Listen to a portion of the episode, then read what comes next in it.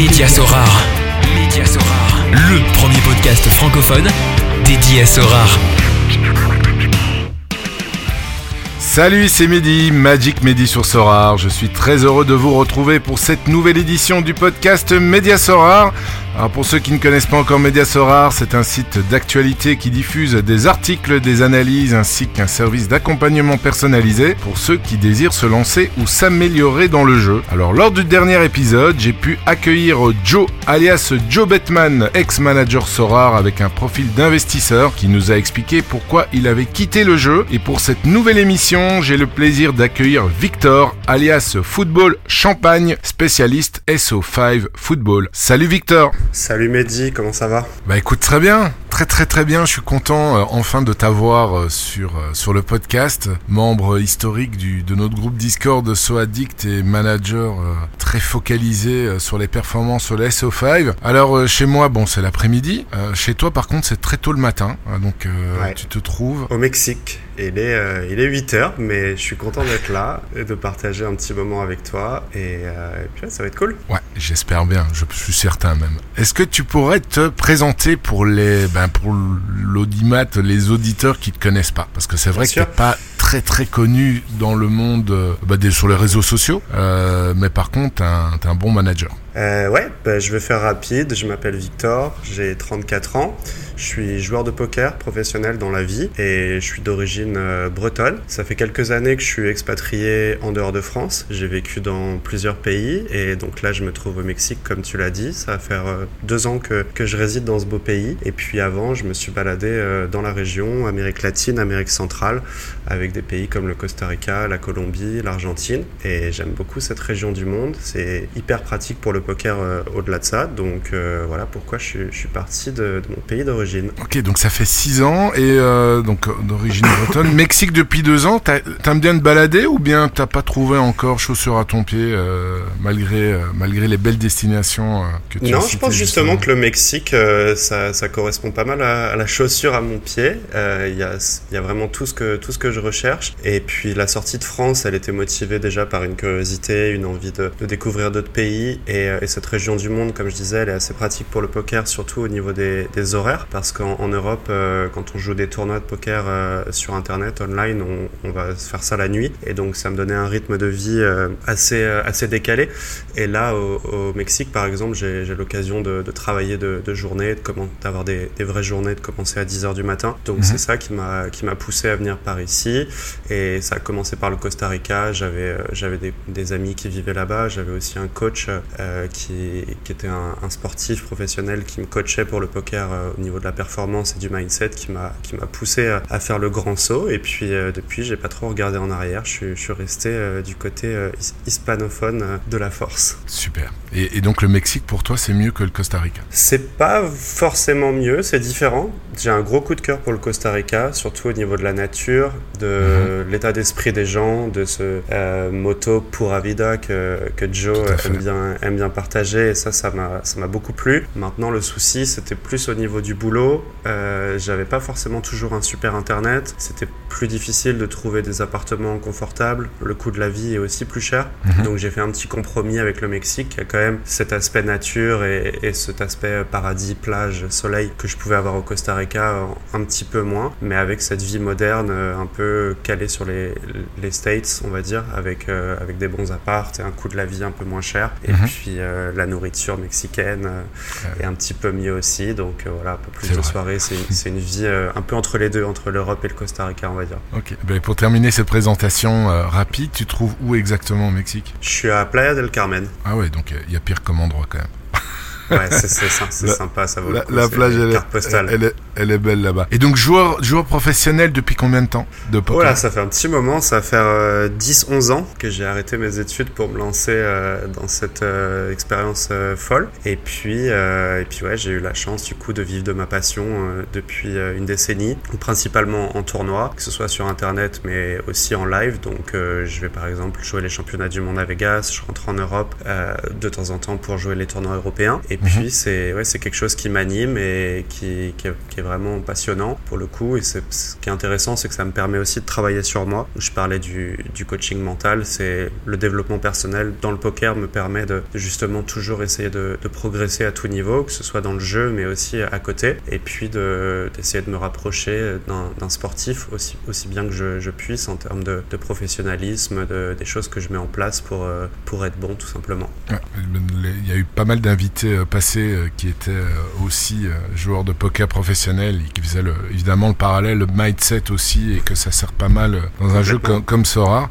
c'est ton travail full time ou bien tu as encore une autre activité? Ouais, je fais que ça. Tu fais que ça. Bon, ben on va attaquer maintenant. Si on considère que Sora n'est pas une activité professionnelle, puisqu'elle est, elle est pas très lucrative, mais c'est vrai que Ou elle est plus trop lucrative. Écoute, on, a, on aura le temps de, de, de, développer euh, là-dessus. Euh, bah, écoute, on va commencer par, euh, bah, par le début. Euh, Sora, comment est-ce que tu as connu ce jeu? Alors, ça va faire à peu près deux ans que je joue, je dirais. Et je l'ai connu via Joe Batman, qui jouait depuis plus longtemps que moi, que j'avais rencontré au Costa Rica, qui m'avait parlé de, cette plateforme. Et puis, j'avais aussi quelques amis de, qui sont joueurs de poker qui, y jouaient. Et comme tu dis, il y a beaucoup de joueurs de poker qui jouent à Sora. Il y a pas mal de, parallèles. Le, le joueur de poker va avoir tendance à prendre des risques, va avoir envie d'analyser les choses, un bon mindset. Et donc, il y a pas mal de, de choses qui plaisent au joueur de poker. Et donc, euh, bah, ses amis m'en ont parlé et, euh, et j'étais le profil idéal parce que je suis un gros, gros amateur de football. J'ai beaucoup joué à Football Manager et pendant longtemps, euh, j'étais assez chaud sur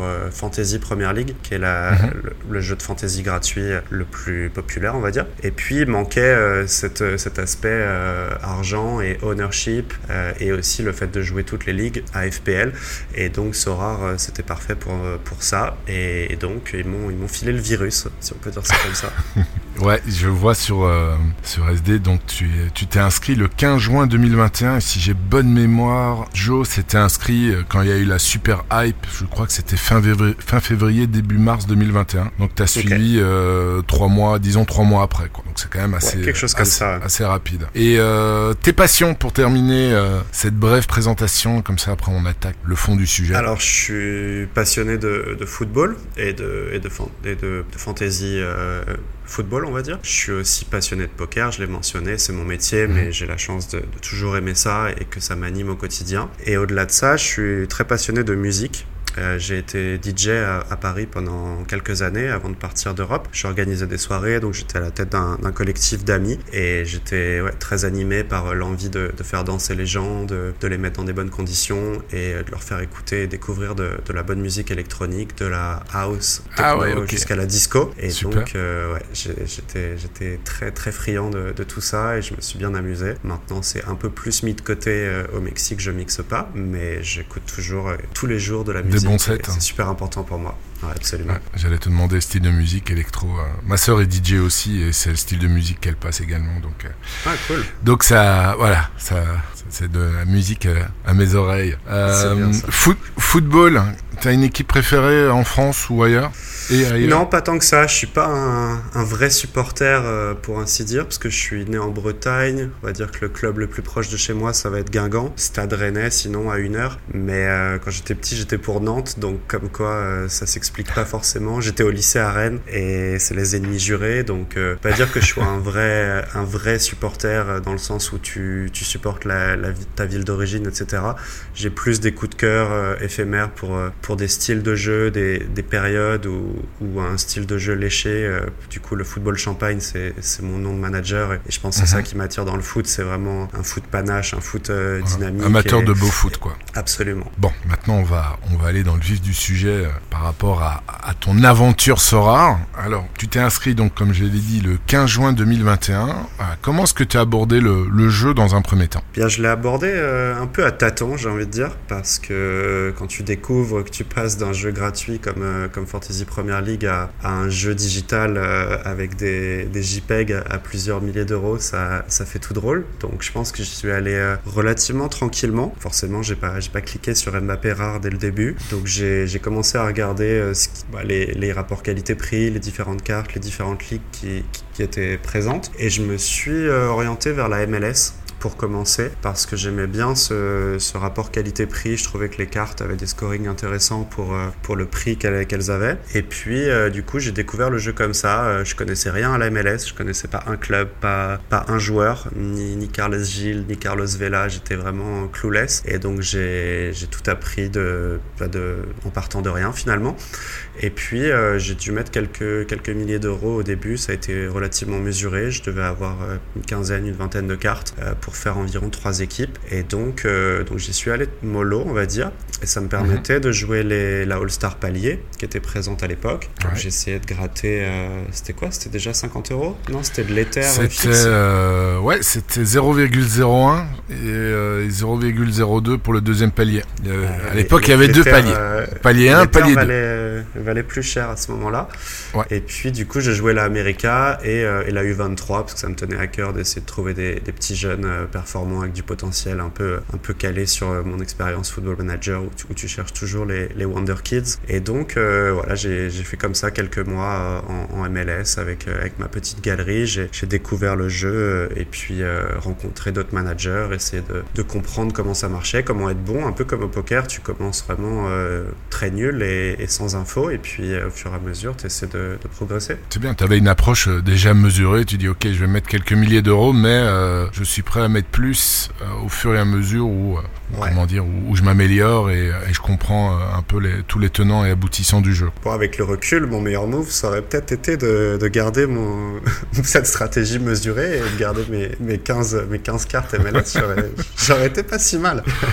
ouais, mais bon, c'est un contexte assez particulier. On aura le temps d'en discuter euh, lors, de, lors de cet épisode. J'avais oublié de présenter ta galerie. Bon, aujourd'hui, tu as une galerie. Bon, c'est évidemment, euh, c'est c'est un moment T. Donc, tu as une galerie qui vaut 23 éthers, plus ou moins 35, 35 000 dollars, tu as 7 cartes limitées, 35 cartes rares et 7 cartes super rares. Dedans, tu as, des très très belles cartes. On, peut en discuter tout à l'heure. Donc, tu as, tu as gagné 93 euh, rewards, euh, une première place et tu as un beau pourcentage quand même de reward winning euh, line-up. Donc, le, pourcentage de line-up qui te rapporte un reward légèrement supérieur à 23%, ce qui est quand même pas mal du tout. Donc, ta stratégie, tu, au tout, tout début, tu l'as expliqué. Et puis, à quel moment elle a commencé à, bouger où tu t'es dit bah ouais, euh, je vais peut-être changer de stratégie ou je vais mettre un peu plus d'invest dans le jeu? Ouais, alors euh, ma stratégie elle a quasiment perpétuellement évolué sur ces deux ans. Donc j'ai fait beaucoup d'allées et venues dans les différentes divisions, dans ma stratégie globale dans comment je pouvais être compétitif, comment je pouvais aller chercher un max de reward. Et donc, euh, après ces premiers mois en MLS, je vais avoir des résultats décents, mais rien d'incroyable. Je commençais à connaître de plus en plus de, bons managers, de commencer à avoir un peu plus de connaissances. Et, puis surtout, j'étais très, enfin, j'ai vite fait accrocher avec le jeu, que je, trouvais excellent. Ce potentiel de vibrer sur les matchs, euh, je trouvais ça vraiment hors du commun, encore plus qu'à Fantasy Premier League, bien mieux que de faire des paris sportifs etc. C'est vraiment fascinant. Et donc, euh, j'étais prêt à passer le pas pour, euh, pour investir euh, plus qu'au plus qu'au début. Et puis, j'avais envie de me tourner vers les championnats européens qui sont forcément ceux que j'ai le plus envie de regarder. Et, et donc, j'ai, vers le mois de décembre, je crois, 2021, donc il y a un an et demi environ, j'ai investi un peu plus, de façon un peu plus importante pour pouvoir jouer la Chal, la Champ, la U23 avec des joueurs européens. Mhm. Et donc, de, de, pouvoir me tourner sur des matchs qui m'intéressent plus, des, des profil aussi un petit peu euh, blue chip, comme on avait parlé, c'est-à-dire des, des, des, joueurs euh, des valeurs assurance tout risque, des valeurs sûres qui, qui, vont moins perdre, etc. et qui au contraire peuvent, euh, peuvent prendre en valeur. Et donc j'ai fait mes premiers pas sur, sur des, des, cartes de Benfica, des cartes de, de Russie, des cartes de l'Ajax, puis aussi de, de, la Champ Europe, un petit peu au pic parce que du coup les prix en décembre, janvier, février, ils sont, ils sont assez hauts. février c'était le, pic du pic. Ouais, ouais donc j'avais acheté des goats vraiment très chers par exemple, euh, Tony Cross, je l'avais acheté 3.3 Ethers. Ça faisait environ 8 ou 9 000 euros à l'époque. Euh, et, donc, j'avais des exemples comme ça assez chers. Mais disons que j'étais prêt à, prendre les meilleurs joueurs pour justement aller chercher des rewards. Et, et j'avais pas trop peur de, prendre ce risque. C'est parce que je pensais que ça, ça pouvait payer. Et donc, euh, voilà l'évolution. Du coup, après la MLS, on va dire la, deuxième étape, se tourner vers les championnats européens et puis augmenter la, la, taille de la galerie et potentiellement le nombre de rewards dans le futur. Tu as une idée de, de, de l'invest, du montant total que tu, que tu as mis sur le jeu depuis le début? Ouais, j'ai mis 80 euh, 000 euros au total. Ça mhm. va faire euh, environ 30 éthers, je crois, en, moyenne euh, j'ai DCA, quoi, j'ai mis à plusieurs moments. Mhm. Mais ouais, j'ai mis du coup euh, une bonne partie de mes économies, on va dire. Ouais. Et t'as sorti déjà? Euh, Non, mais là, je suis en train de, de vendre pas mal et j'ai prévu de sortir à peu près 50% de la galerie. Euh, du coup, là, j'ai 23 Ethers sur Sora Data, mais j'ai pas mal de balance. Et mhm. donc, le plan, c'est de, de potentiellement se désexposer un petit peu. Ok. On, est, on, ira dans le détail à tout à l'heure. Bon, tes objectifs donc actuels, on t'avait dit quels étaient en fait tes, bah, la conclusion que tu peux tirer un peu de ton aventure justement euh, dans tout ce qui est Chal, Champion, etc. Est-ce que tu étais satisfait? Parce que bon, quand tu, tu dis que tu avais pris Kroos à, à 3 Ethers, 3.3 Ethers, mais à l'époque il, il, était aussi, enfin je crois qu'il était aussi fort que, que Kimmich. Hein. Je me rappelle, il y a un moment où même Kroos était légèrement devant Kimmich, donc il faisait des scores assez hallucinants. Est-ce que tu étais satisfait du, je vais dire entre guillemets, du ROI euh, par rapport à, tes achats. Ouais, non, tu fais bien de me demander. Je pense que au fur et à mesure de l'aventure, j'ai fait pas mal, d'erreurs et c'est l'occasion d'apprendre en jouant aussi et, c'est normal je pense de, se faire son propre process. Et donc au travers de cette deuxième étape euh, Europe je pense que justement mes résultats étaient vraiment pas bons. Notamment en champ rare j'avais des très mauvais résultats alors que j'avais des super cartes. J'avais Courtois j'avais Kroos Benzema des, mecs du Bayern des mecs vraiment performants. Et je crois que j'ai jamais mieux accroché qu'une T2 ou peut-être une maigre T1 donc le ROI était vraiment catastrophique. En Chal ça allait un peu mieux. Et en All-Star en U23 euh, aussi. Mais euh, disons globalement, j'ai dû euh, abandonner le, le projet de, jouer en champ parce que justement ce ROI était, était vraiment trop catastrophique, malgré le plaisir de, de regarder les, les, plus grosses équipes, parce qu'on va pas se leurrer, hein, entre un, match de milieu de tableau du Portugal et un match Real-Barça par exemple, c'est pas la même vibration et c'est pas le même rapport affectif. Maintenant, euh, je devais me rendre à l'évidence que la division était quand même très dure. J'avais pas Messi, j'avais pas Mbappé, j'avais pas les, les, tout tout meilleurs. J'avais peut-être les juste en dessous quoi. Et donc euh, j'ai fait encore un, un énième euh, revirement où en tout cas je me suis adapté. Et ça c'était il, y a, il y a quelques mois, on va dire l'été dernier, où j'ai abandonné la Champ. J'avais aussi une Champ Rare Pro et donc du coup c'était la première fois que j'ai acheté des, des, super rares et c'était mhm. l'occasion de, de, jouer ces, ces, divisions Rare Pro comme la All Star Rare Pro qui est ma division préférée maintenant, la mhm. Chal Pro, et, euh, et donc j'en jouais deux ou trois comme ça. Et ça, je pense que ça a été vraiment ma, ma meilleure idée d'acheter des super rares et de, de, pouvoir être compétitif dans, dans, ces divisions, parce que je trouve que le ROI est, vraiment meilleur. Et donc euh, ça, c'était l'occasion d'apprendre, et j'ai eu la chance d'avoir des bons conseils d'autres managers qui m'ont incité à faire ça. Et, euh, et, donc ça, ça va faire 6-7 mois, je pense, que, que, je, que je peux faire ça, et que je m'estime du coup vraiment plus compétitif, que ça se ressent au niveau de mes rewards, et que je me sens un peu meilleur euh, en termes de, de SO5. Ok. À l'époque, en champion, quand tu ne performais pas, bon, t'avais quand même euh, Kroos, donc comme tu l'as dit, il, enfin, ok, t'avais pas Messi et Mbappé. Moi, je les avais pas non plus euh, à mhm. l'époque, mais je trouvais que j'avais un pool de, enfin, j'avais Kimmich par contre, mais j'avais un pool qui me permettait de, de régulièrement performer malgré que j'avais pas, j'avais pas le, le, double, la double tête de Goat, même la triple avec si on rajoutait Neymar. De ton côté, qu'est-ce qui, qu'est-ce que tu penses, enfin, le, là où les pièces manquantes dans ton, dans ton pool champion En termes de joueurs, je ne saurais pas dire. Évidemment, il y a, toujours les, les, les élites T0 que tu as citées, comme celle du PSG. Et puis, euh, il y en a d'autres. Forcément, je n'avais pas Kimmich, j'avais pas, euh, je sais pas qui y avait à l'époque qui, cassait vraiment tout. Mais disons que j'avais un pool euh, vraiment pas mal. Donc, c'est possible que j'ai manqué de réussite parce que déjà le, le sample est, est, assez faible. On parle de peut-être 20 euh, game week ou quelque chose comme ça. Donc mm -hmm. déjà la part de variance est, est assez énorme. Il suffit qu'il y en ait un qui se plante à ce moment-là pour que ça se pour que ça le fasse pas ou enfin il faut quand même que les étoiles les, les étoiles s'alignent pour euh, pour aller chercher une T0 ou une T en champ donc euh, peut-être un manque de réussite. Mais oui j'imagine qu'il me manquait euh, soit de la profondeur soit euh, des top T0 et un mix de, de tout ça. Et puis j'étais aussi à mes débuts dans le scouting et dans le fait d'étudier les fixtures d'étudier la rotation de se mettre dans la tête de l'entraîneur tout ça j'étais pas aussi bon que maintenant. Donc un mélange de tout mmh. ça un peu de variance un peu de skill et puis puis euh, un portefeuille un euh, relativement limité par rapport au, au whale. Quoi. J'avais pas non plus les, les cartes les plus chères au-delà de Cross, on va dire. Ok. Alors tes objectifs là euh, actuels, ben, tu as dit essayer de performer, continuer en, en, en AS Pro un maximum quels sont les moves justement que tu as que tu as fait pour essayer d'être le plus euh, le plus compétitif possible? Alors, ça va être déjà l'obtention de, de bonnes super rares. Aujourd'hui, j'ai la chance d'avoir euh, Tadic, Otamendi. Très récemment, Tadic, il y, a, quelques jours. Très récemment. Ah, je me suis dit qu'il fallait euh, qu'on ait, qu'on ait un petit peu de contenu, donc j'ai fait un plus gros achats récents. T'as cassé la tilerie.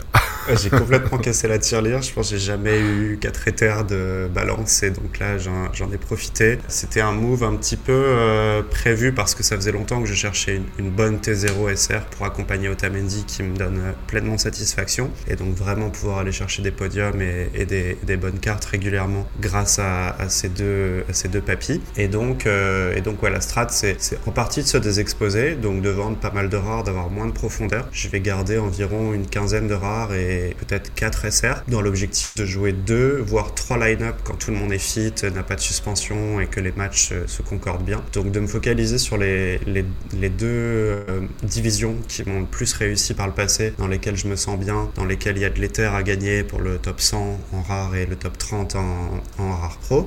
Donc je mhm. les trouve vraiment intéressantes et donc l'idée c'est de en partie de sortir, mais tout de même de garder une belle compétitivité dans ces deux line-up. C'est pour ça que j'ai un peu craqué sur ce Tadic parce que j'estime qu'il va, vraiment changer mon ROI et, ma, ma, compétitivité par rapport aux autres line-up parce mhm. qu'il doit y avoir 20 cartes euh, de Je pense qu'il y a moyen. et oui, j'espère, j'espère. Donc euh, voilà, c'était un, gros risque et, un gros gamble, mais je me suis dit que ça pourrait faire un, bon sujet d'actualité pour, pour discuter avec toi. Tout à fait.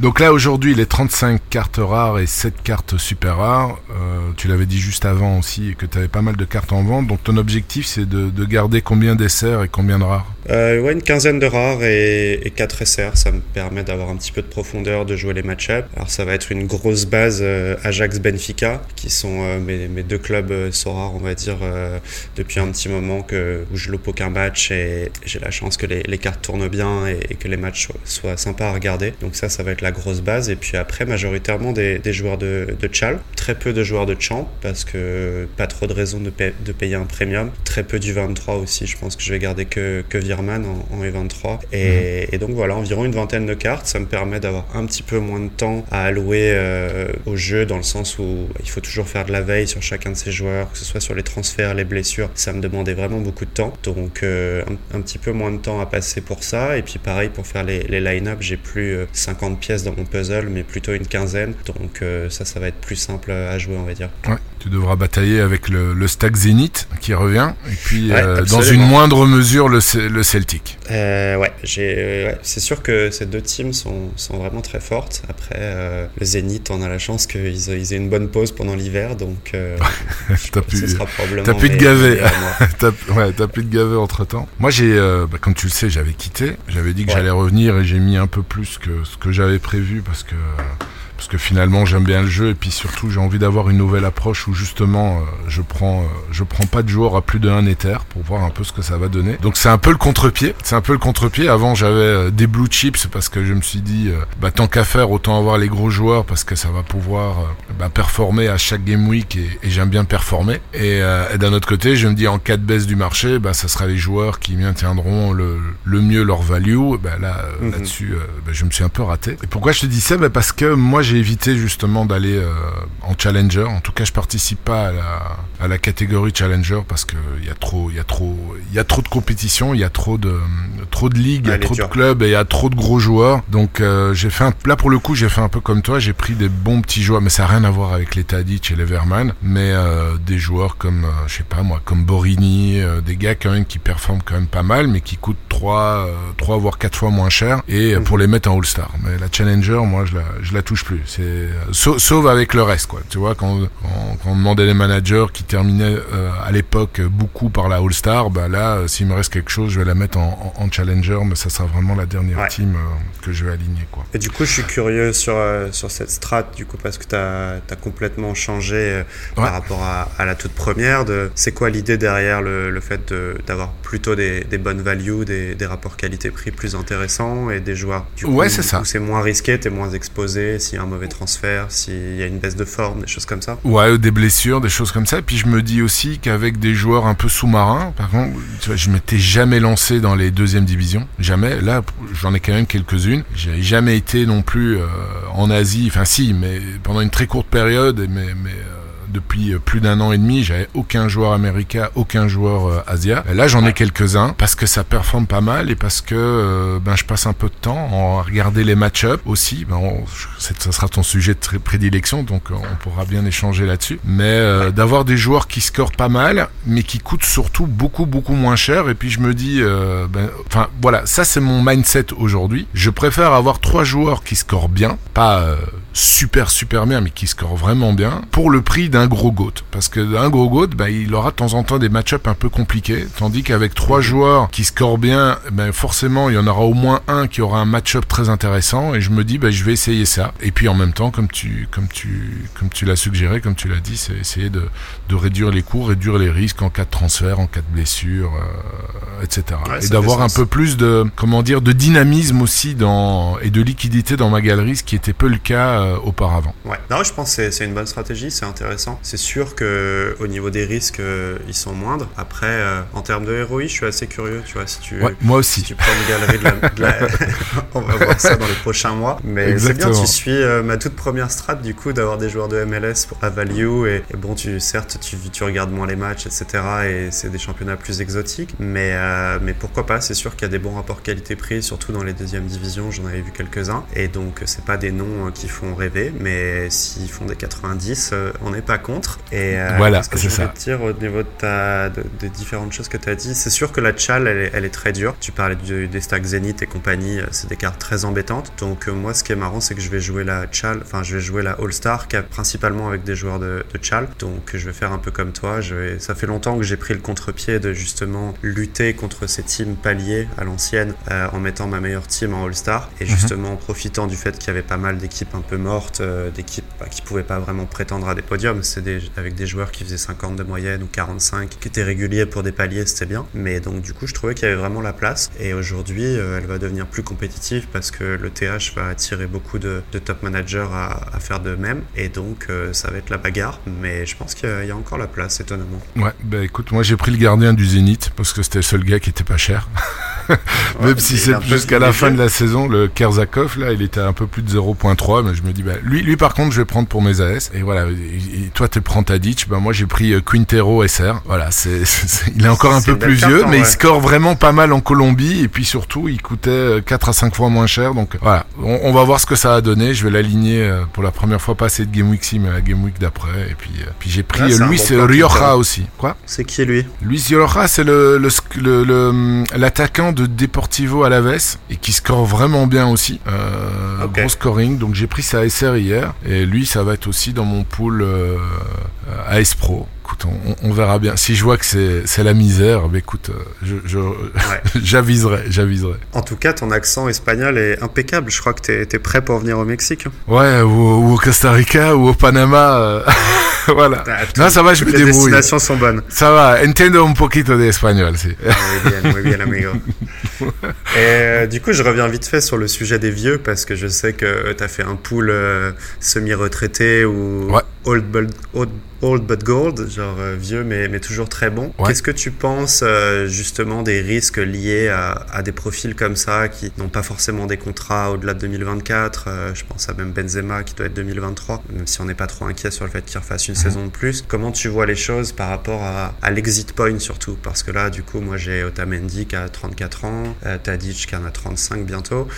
Comment est-ce que tu vois les choses pour euh, comment sortir sans mourir avec? Tu vois, moi je veux pas mourir avec un Tadic SR. SR, voilà. Ouais, ben c'est euh, moi dans ma réflexion, c'était ok, je vais prendre des papilles. Déjà à la base, des papilles, ben, ça coûte beaucoup moins cher que que des, des autres joueurs. Bon, l'exception, c'est probablement Tadic parce que c'est un des meilleurs scoreurs du jeu, ou même un Messi aussi qui est un des meilleurs scoreurs du jeu. si pareil. Voilà, c'est mais c'est c'est vrai qu'il y, a- il y a un risque. Donc je me suis dit, je vais acheter des. Bah, quand j'ai refait mon pool champion, écoute, j'ai pris euh, Benzema, j'ai pris euh, Lewandowski, j'ai pris bon Dybala. Il est pas si vieux que ça, mais avec toutes les blessures qu'il a, on pourrait le considérer comme un vieux aussi. Donc ce sont des gars, des gros scoreurs, euh, mais qui coûtent beaucoup moins cher que des, des joueurs qui sont plus jeunes. Et je me dis, bah, si jamais il doit se blesser ou il y a retraite, ok, bah, ça sera une perte sèche, mais elle sera pas si conséquente que ça. Voilà, c'est comme ça que je, Mhm. je réfléchis et, euh, et j'espère que d'ici là, ben ils auront rapporté, euh, ils auront bien fait fonctionner le, le ROI avant, euh, avant de quitter les terrains de foot, quoi. Ok. Ouais, je vois les choses un peu comme ça. Bon, au-delà du fait que j'ai mis un petit peu plus sur,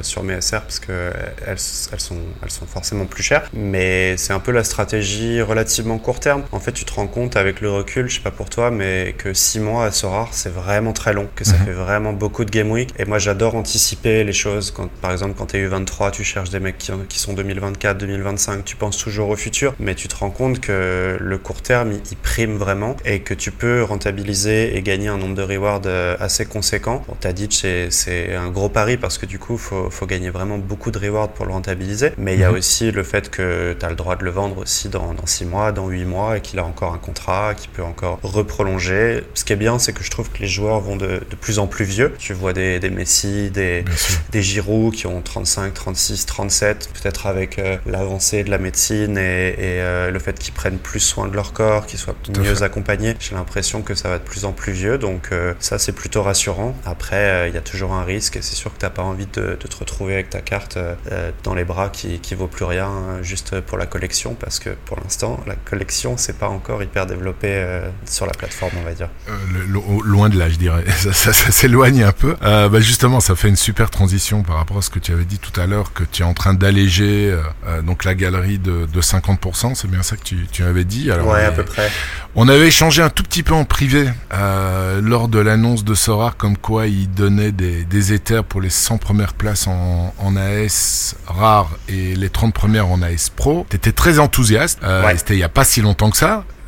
Là maintenant, tu dis que tu as quand même envie d'alléger de 50%. Ben, euh, ouais. Explique-nous Alors, je- pourquoi. Bah, je pense que déjà mon, mon rapport au jeu, il a toujours été passionnel, j'ai toujours adoré, mais je l'ai quand même vu comme un investissement depuis le début, donc euh, je me suis jamais caché que le but c'était de, de faire un petit coefficient, un petit, ra- un petit ratio positif que je n'ai jamais fait puisque j'ai pas été très longtemps en profit, contrairement à toi. J'ai plutôt euh, lutté contre le fait d'être down pendant longtemps, et puis j'ai voulu voir des motifs d'espoir euh, dans pas mal de pas mal de moments. Je pense que la Coupe du Monde c'en était un, l'arrivée de la Première Ligue c'en était un autre. Ensuite, euh, il y a eu le il y a eu différentes updates euh, de Sorar qui je sais plus la, la différence de scoring des latéraux me plaisait bien. Là, il y a eu les, les ETH rajoutés en All-Star et donc je pense que chacun de ces événements me donnait de l'espoir et me donnait envie d'y croire à nouveau. Et puis malheureusement, les résultats que ce soit sur le prix des cartes ou le ressenti de la communauté ou les sur l'avenir euh,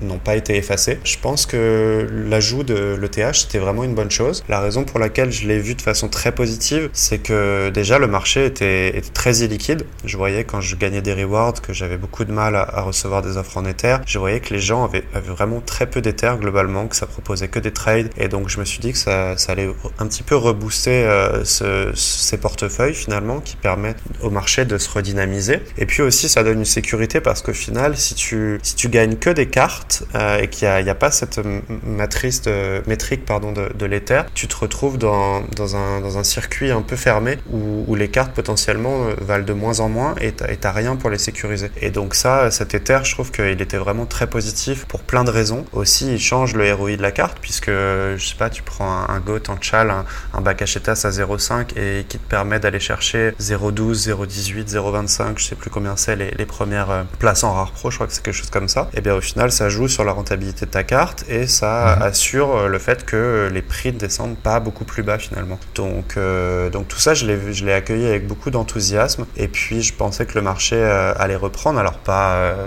sur les, les prix du pic précédemment, mais en tout cas quelque chose de positif. Et puis j'ai vu que ça avait fait un petit coup d'épée dans l'eau, que les joueurs que j'avais en vente ne partaient pas forcément mieux. Alors forcément, ça met du temps avant de se mettre en place, mais, mais du coup, je suis un petit peu revenu sur tous ces motifs d'espoir de différents événements et je pense que quand je vois la réalité en face, bah, ça correspond à ton message euh, qui a motivé ta sortie. Pareil pour Joe, on va pas refaire le même podcast, mais il y a beaucoup de choses à améliorer dans la gestion de la plateforme. On aura peut-être l'occasion de, le traiter plus en profondeur après. Je sais pas si tu veux qu'on le fasse maintenant, mais j'ai pas mal de choses à dire sur les choses qui vont pas et qui font que bah, j'ai perdu un petit peu confiance et je veux pas sortir totalement parce que j'ai encore envie d'y croire, mais euh, j'ai quand même des raisons de de vouloir me désexposer financièrement. Je suis pas millionnaire et donc c'est des grosses sommes et, et voilà, je pense pas que ça va aller à zéro, mais, euh, mais je préfère assurer mes arrières, on va dire. Ouais, bah vas-y, continue. Euh, sur les, les Par rapport à la plateforme, ouais, je- ouais, tout à fait.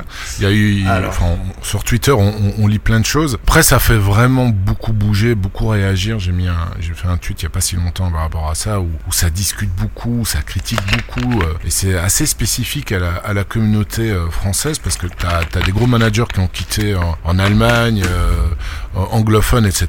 Et puis finalement, les gens ils disent bah ouais, bah écoute, c'est ton choix, tu, tu, tu fais ce que tu veux. Euh, là, j'ai l'impression qu'on est un peu, euh, il y en a certains, je veux dire, on a certains qui disent ouais, mais voilà, les, les prix chutent, c'est parce qu'il y a des gars qui, qui partent, mais en fait, c'est la question inverse qu'il faudrait se poser. C'est ok, mais Ouais, pourquoi clairement. ces gens-là qui sont là depuis un, un certain temps quittent? Alors, alors il y en a certains qui disent ouais, mais ils quittent parce que la rentabilité n'est pas la même. Oui, mais la rentabilité n'est pas la même, et plus avoir de rentabilité et au contraire avoir un effet inverse, c'est pas du tout la même chose. Donc ça, c'est pour l'intro, mais maintenant, je te laisse, je te laisse la parole. Bon, déjà, il faut savoir que euh, mes compatriotes euh, adorent se plaindre. C'est assez connu que le français est ronchon, il aime bien protester, il, est- il a ce côté snob où, où ce n'est jamais assez bien, etc. Je veux pas faire de clichés, mais disons que on va, on va quand même retrouver ça dans, dans le, dans le français moyen. Et, euh, et donc, après, je vois aussi des gens de, de beaucoup de pays voir les choses en face et de voir qu'il y a, y a beaucoup de choses à améliorer. Alors, certes, on est encore euh, très early dans, le projet, dans le Web 3. Euh, c'est, il faut pas leur jeter la pierre. Moi, j'aime pas critiquer pour, euh, critiquer. Je vais essayer plutôt d'apporter des, aspects constructifs parce qu'en en réalité, c'est un, projet qu'on adore et on souhaite qu'une chose, c'est de le voir réussir, même au-delà de, notre portefeuille. Moi, je pense que ça, mérite vraiment de, de devenir le numéro un de, de l'entertainment sportif parce que le, produit est, excellent. Des fans de foot, il y en a des, milliards potentiellement sur la planète, donc il y a vraiment un potentiel exceptionnel et ce serait dommage que, que ce potentiel ne, ne se transforme pas en ce qu'on qu'on souhaite tous, euh, dont Nicolas, dont, dont tous les gens qui travaillent pour Sora. Donc, euh, donc voilà, maintenant, plutôt au niveau du constructif, on parle du, du ROI et, euh, et de la rentabilité, notamment des, des plus gros portefeuilles. Toi, tu avais une, une super grosse galerie, Joe aussi, et il y a aussi des, des gens encore plus, plus hauts qui, qui grincent des dents. Il y a You Mhm. Never Walk Alone en ce moment qui, qui fait pas mal de remous, qui vend tout son basket, tout sa MLB, et j'ai peur qu'il fasse pareil avec le foot. Donc euh, vous n'êtes pas les seuls. Et ça, ça se comprend euh, plutôt bien, puisque aujourd'hui, les, les, les, comment, les, le potentiel de rentabilité, euh, via la direction qu'a qu'a pris le jeu, plutôt pour parler aux petites galeries, aux, petits joueurs, on va dire, via l'onboarding, via le- les, les divisions gratuites avec les commons, via les limited, etc. Ça se tourne plus là-dessus, et donc il y a un souci de rétention sur les, les whales, les baleines et les plus gros portefeuilles, qui eux ne, ne sont pas satisfaits, puisque euh, la rentabilité, elle est liée aussi au reward, au prix des cartes actuelles, et quand on voit le, les rewards qui sont proposés en D2, en compétition super rare et plus, euh, ça fait un peu de la peine, donc euh, je comprends que, que ces, que ces managers-là potentiellement aient, des soucis avec ça. Et donc concrètement, je pense qu'il y, a des- y a des choses à mettre en place pour plus satisfaire les whales. Les whales, elles sont, elles sont vraiment cruciales, je pense, sur, sur tout- toute l'économie du jeu, parce que c'est elles qui achètent le plus d'enchères, c'est elles qui, qui vendent les rewards et qui font vraiment tourner le jeu. Sans, sans elles, on, est, on est vraiment mort. Donc je pense que c'est très important d'un côté de, réussir à onboard et de faire en sorte qu'on soit de plus en plus de managers, mais aussi de, de garder ces profils euh, existants depuis longtemps qui, qui, font, qui font vivre le jeu. Et pour les satisfaire, eh bien, il y a, plusieurs solutions. Ce qui est bien, c'est que Sorar a des, a des leviers, pourrait potentiellement augmenter le, le prix des paliers SR. Je trouve ça assez curieux que le palier en rare, ce soit à 50 dollars et celui en SR soit uniquement deux fois supérieur. Ouais. Alors que quand tu vois le- les ratios des ventes, des, des achats, c'est plutôt 3, 4, 5x. 4. Ouais, tout à fait. Ouais, je trouve que les SR ont bien tenu. On va dire qu'avant c'était plutôt 2,5, 3. Maintenant euh, ça monte un peu parce que justement la scarcité est plus faible et, et donc euh, l'offre et la demande est, est un peu différente. Donc les paliers ce serait une solution. Euh, je sais pas si Sora a la possibilité de, de les augmenter, mais du coup il y a, il y a David Boga Junior qui a partagé euh, sur la dernière Game Week euh, la répartition de tout le TH qui était alloué euh, par Sora et je crois qu'il y a 80-90% qui vient de la la, la cap 240 rare, si je me trompe pas. Mhm. doit être, je sais pas, genre 250 milliers de dollars sur 350 total. Donc j'ai l'impression qu'il y a la place, puisque pour l'instant en SR, il y a très peu de distribués. Et puis, au-delà de ça, potentiellement améliorer les, les rewards en D2 avec peut-être plus de, de T0 SR, plus de T1. Alors je me doute qu'on peut pas envoyer des Mbappé SR à tout le monde, parce que sinon ça poserait d'autres problèmes. Mais je sais pas, j'ai des amis qui ont des très grosses galeries qui, qui gagnent des D2, ce qui est quand même pas facile à faire et qui se retrouvent avec des cartes. et j'ai l'impression qu'ils sont, ils sont toujours dégoûtés. Donc c'est un problème. on, a, on a les mêmes échos. Des gars qui gagnent des, des D2 et qui se retrouvent avec des cartes à 0.5, 0.6, même pas un Ether. T'imagines C'est ouais. ah, c'est vraiment catastrophique. C'est pas, c'est pas normal. Non, là, de, de ce côté-là, je te suis parfaitement. 100 dollars c'est faible et en unique aussi. Alors t'as as pas mal de managers qui, qui des gros, hein, qui font des, des, propositions que si Sorar veut aujourd'hui attirer, réattirer euh, des gros portefeuilles des whales, à voir aussi si c'est leur objectif, mais je pense que ça serait quand même quelque chose d'important pour la viabilité du, du, du, jeu sur le sur le moyen et long terme. Euh, oui. il faudrait il faudrait donner un peu plus que 100 dollars et un peu plus que c'était quoi C'est 200 dollars en unique euh, 250 je crois. Ouais, enfin ça reste ça reste faible. Pas assez, non. Ça reste faible. C'est pas assez euh, surtout quand tu vois tout ce qui est distribué à des gens qui ont des teams cap 240 vraiment pas chers, qui apportent peu finalement à, l'économie globale, même s'ils sont très importants et qu'il en faut et que je souhaite qu'un jour on soit 100 000 à, jouer la cap 240. Je ne souhaite que ça, mais ouais, moi disons que je suis pas vraiment une, vraie whale. J'ai jamais eu plus de 30, 40 éthers de galerie, donc euh, je suis quand même dans, le, dans un petit pourcentage finalement par rapport à, la médiane, mais pas autant que, que les gens qui, qui ont plein de SR, plein de uniques. Moi j'ai jamais joué au-delà de, de la D3. Et en réalité, euh, même ces profils-là, ils, ont intérêt aujourd'hui à jouer la D3 et, à se fight contre moi. Et ça enlève cet aspect progressif qui est inventé, qui potentiellement me, devrait me donner envie d'aller vers les uniques un jour. Et là, j'en ai aucune envie. C'est mhm.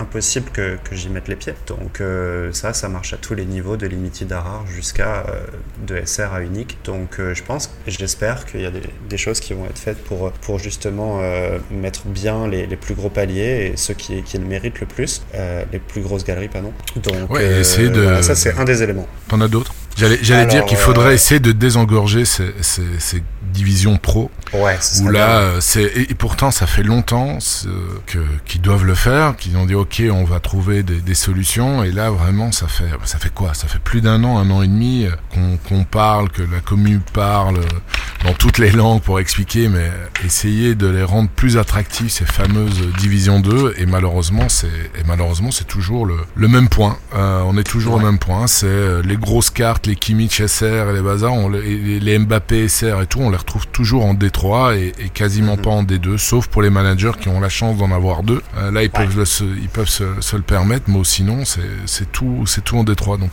c'est effectivement très très compliqué. Ouais. Bon, ce qui est bien pour nous, c'est qu'ils vont souvent être en, en champ D3, donc on va pas forcément euh, jouer contre eux en, en All-Star, mais oui, c'est pas, c'est pas normal qu'ils soient pas en D2, qu'ils qu n'aient pas un ROI correct en, mhm. en D2 ou même en, en unique, je pense, quand tu pouvais mettre une SR, je sais pas si c'est toujours le cas. Oui. Donc euh, ça, pour moi, c'est un des points majeurs parce que voilà, on a vanté l'importance des whales et du fait de déjà potentiellement avoir une rétention sur ces profils-là, parce que quand ils partent, on, le voit, rien que quand toi, Joe, Vose euh, et quelques autres profils se fightaient pour, euh, pour les floors, ça, ça, ça, ça a eu un impact. Donc euh, c'est sûr que s'il y en a d'autres qui suivent, et je parle même pas d'un Roxy et compagnie qui décident de le faire, là c'est cataclysmique, donc mhm. il faut vraiment potentiellement les garder, qu'ils aient aussi un effet de bouche à oreille positif, qu'ils incitent leurs amis, leur famille, qui, mhm. qui veut à rejoindre le jeu parce qu'il est vibrant, il est génial et potentiellement euh, il, est, il est viable financièrement. Ça, ce serait le meilleur marketing qui soit. De voir des courbes monter, ça peut créer du FOMO et, et donner envie à des gens de rentrer plutôt qu'un un, environnement relativement morose avec beaucoup de négativité, des courbes qui descendent, des, faits qui sont, qui sont plutôt inquiétants. Donc, euh, donc ça, c'est tout ce qu'on souhaite. Après, sur les autres points, ben, y a, chacun a différentes idées. Je vois au niveau des décisions qu'il y, a des choses qui sont souvent en réaction, on va dire, plutôt des, des réactions aux problèmes plutôt que des, des anticipations. Anticipation. Alors, ouais. je sais pas si c'est un, un manque de vision ou si c'est des choses qui, qui n'ont pas été totalement anticipées, qui n'ont pas été bien pensées. Mais parfois, tu as, t'as- t'as vraiment des choses surprenantes. Quoi. Donc, dans les, dans les événements récents un, un peu décevants, t'as les prize pools euh, à l'arrivée de, de, de la Russie qui reprend, de la MLS et de l'Asie qui ne changent pas, alors que tu as 20-30% des cartes supplémentaires euh, dans des divisions couvertes qui, qui arrivent. Et puis, en fait, ils te disent que les prize pools, euh, ça fait 3 ou 4 T'es trop généreux.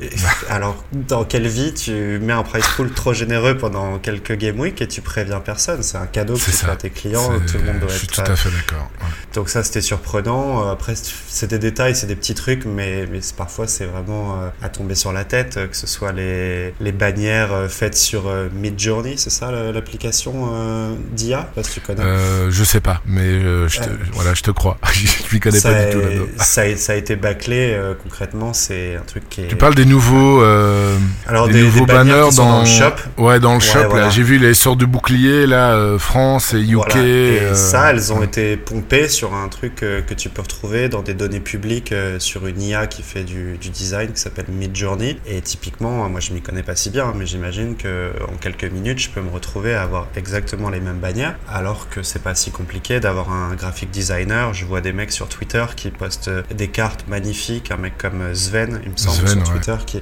qui fait des magnifiques cartes. Et donc là, c'est même au-delà du shop, c'est potentiellement des designs de cartes, c'est des animations de reward. Enfin, je pense qu'il y a vraiment mieux à faire. Le shop, euh, on a des coins, on ne sait pas encore vraiment ce qu'on peut acheter à combien.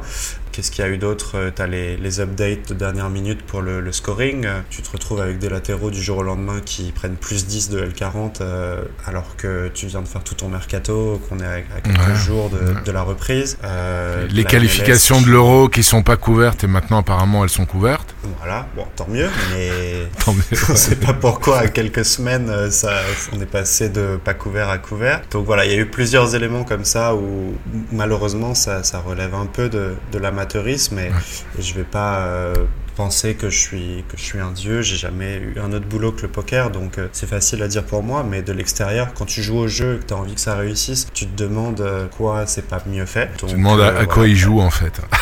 Ouais, c'est ça. Et Dis c'est nous les joueurs, aussi, mais c'est vous qui jouez. ah, il joue avec nous. Mais franchement, ça, ça, ça en devient drôle. C'est, presque un troll, quoi. Parfois, t'as des trucs. Enfin, récemment, j'ai vu, il y a une carte euh, où ils ont utilisé la même photo que l'année dernière. Ils ont fait un copier-coller, un montage avec le maillot. Je sais pas si t'as vu ça passer, un mec du PSV. Non. Ah, c'était fort. Mais, euh, mais voilà, je vais pas faire mon français et à, et à cracher dans la soupe, mais je pense qu'il y a, il y a beaucoup de choses qui, qui peuvent être améliorées. Et puis ça revient à quand tu dis, euh, c'est nous les joueurs, à s'entourer, je pense. Soi-disant, ils étaient censés recruter les meilleurs dans toute catégorie. Et je pense que ce qui est le plus important, c'est des mecs comme Zuro, des mecs comme Tekoma, qui ont une vraie expérience de manager, qui peut comprendre les tenants et les aboutissants du joueur, que ce soit sur la sur l'interface utilisateur, sur comment tu poses tes line-up, sur le design de, toutes les choses, les, les rewards, le SO5, la répartition des, des price pools, toutes ces choses que, auxquelles les, managers font vraiment attention et, euh, et à qui ça tient à cœur et de vraiment pouvoir justement satisfaire euh, pleinement tes, tes clients grâce à cette compréhension du jeu euh, intrinsèque. Ouais. Et malheureusement, euh, il y en a beaucoup qui ont attendu, attendu, attendu, attendu, et qui ont fait preuve d'énormément de patience, et puis qu'à un moment qui se sont dit, euh, ouais c'est bon, c'est bon. euh, et je parle de vraiment des gros grosses baleines. Hein. Euh, moi, moi Mhm. j'étais un baby shark. euh, Joe, lui, c'était une baleine. Puis il y avait d'autres grosses baleines aussi qui ont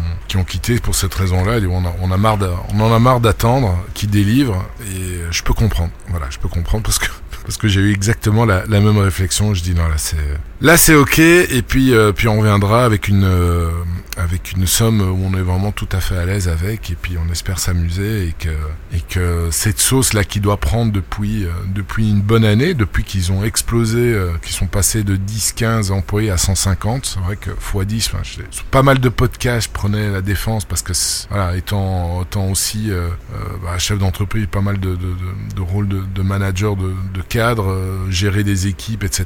Ben pour que la sauce prenne, etc.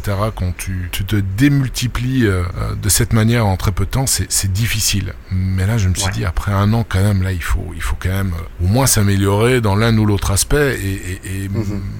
Pour le coup, je suis pas français, mais bon, voilà, c'est être critique aussi. C'est être critique aussi, c'est de se dire, ok, il y a quand même des choses qui vont s'améliorer de part et d'autre. Alors le gameplay, on peut en parler. Je trouve qu'il y a une amélioration là-dessus pour les, pour emborder un maximum, etc. Mais ça se limite. Euh, euh, je vais dire des 5, des, euh, enfin, limited, rare et, et rare pro, mais à partir de, de de plus haut, bah, ça, ça stagne toujours autant, et c'est pour ça d'ailleurs que beaucoup d'OL quittent parce qu'ils se disent ouais mais bon ok on gagne des cartes. Déjà que c'est pas des on, a une galerie bien valorisée avec des cartes SR ou uniques qui valent cher. Et puis quand on termine à, une très belle place en, SR on peut gagner une carte qui vaut finalement moins que euh, certaines cartes qu'on gagne en rare en D4 ou en D3 donc forcément mhm. ils ont dit ouais ça a pas de sens. Surtout qu'en Ether euh, bah, c'est assez c'est assez misérable ce qu'on peut gagner en, en D2 donc now.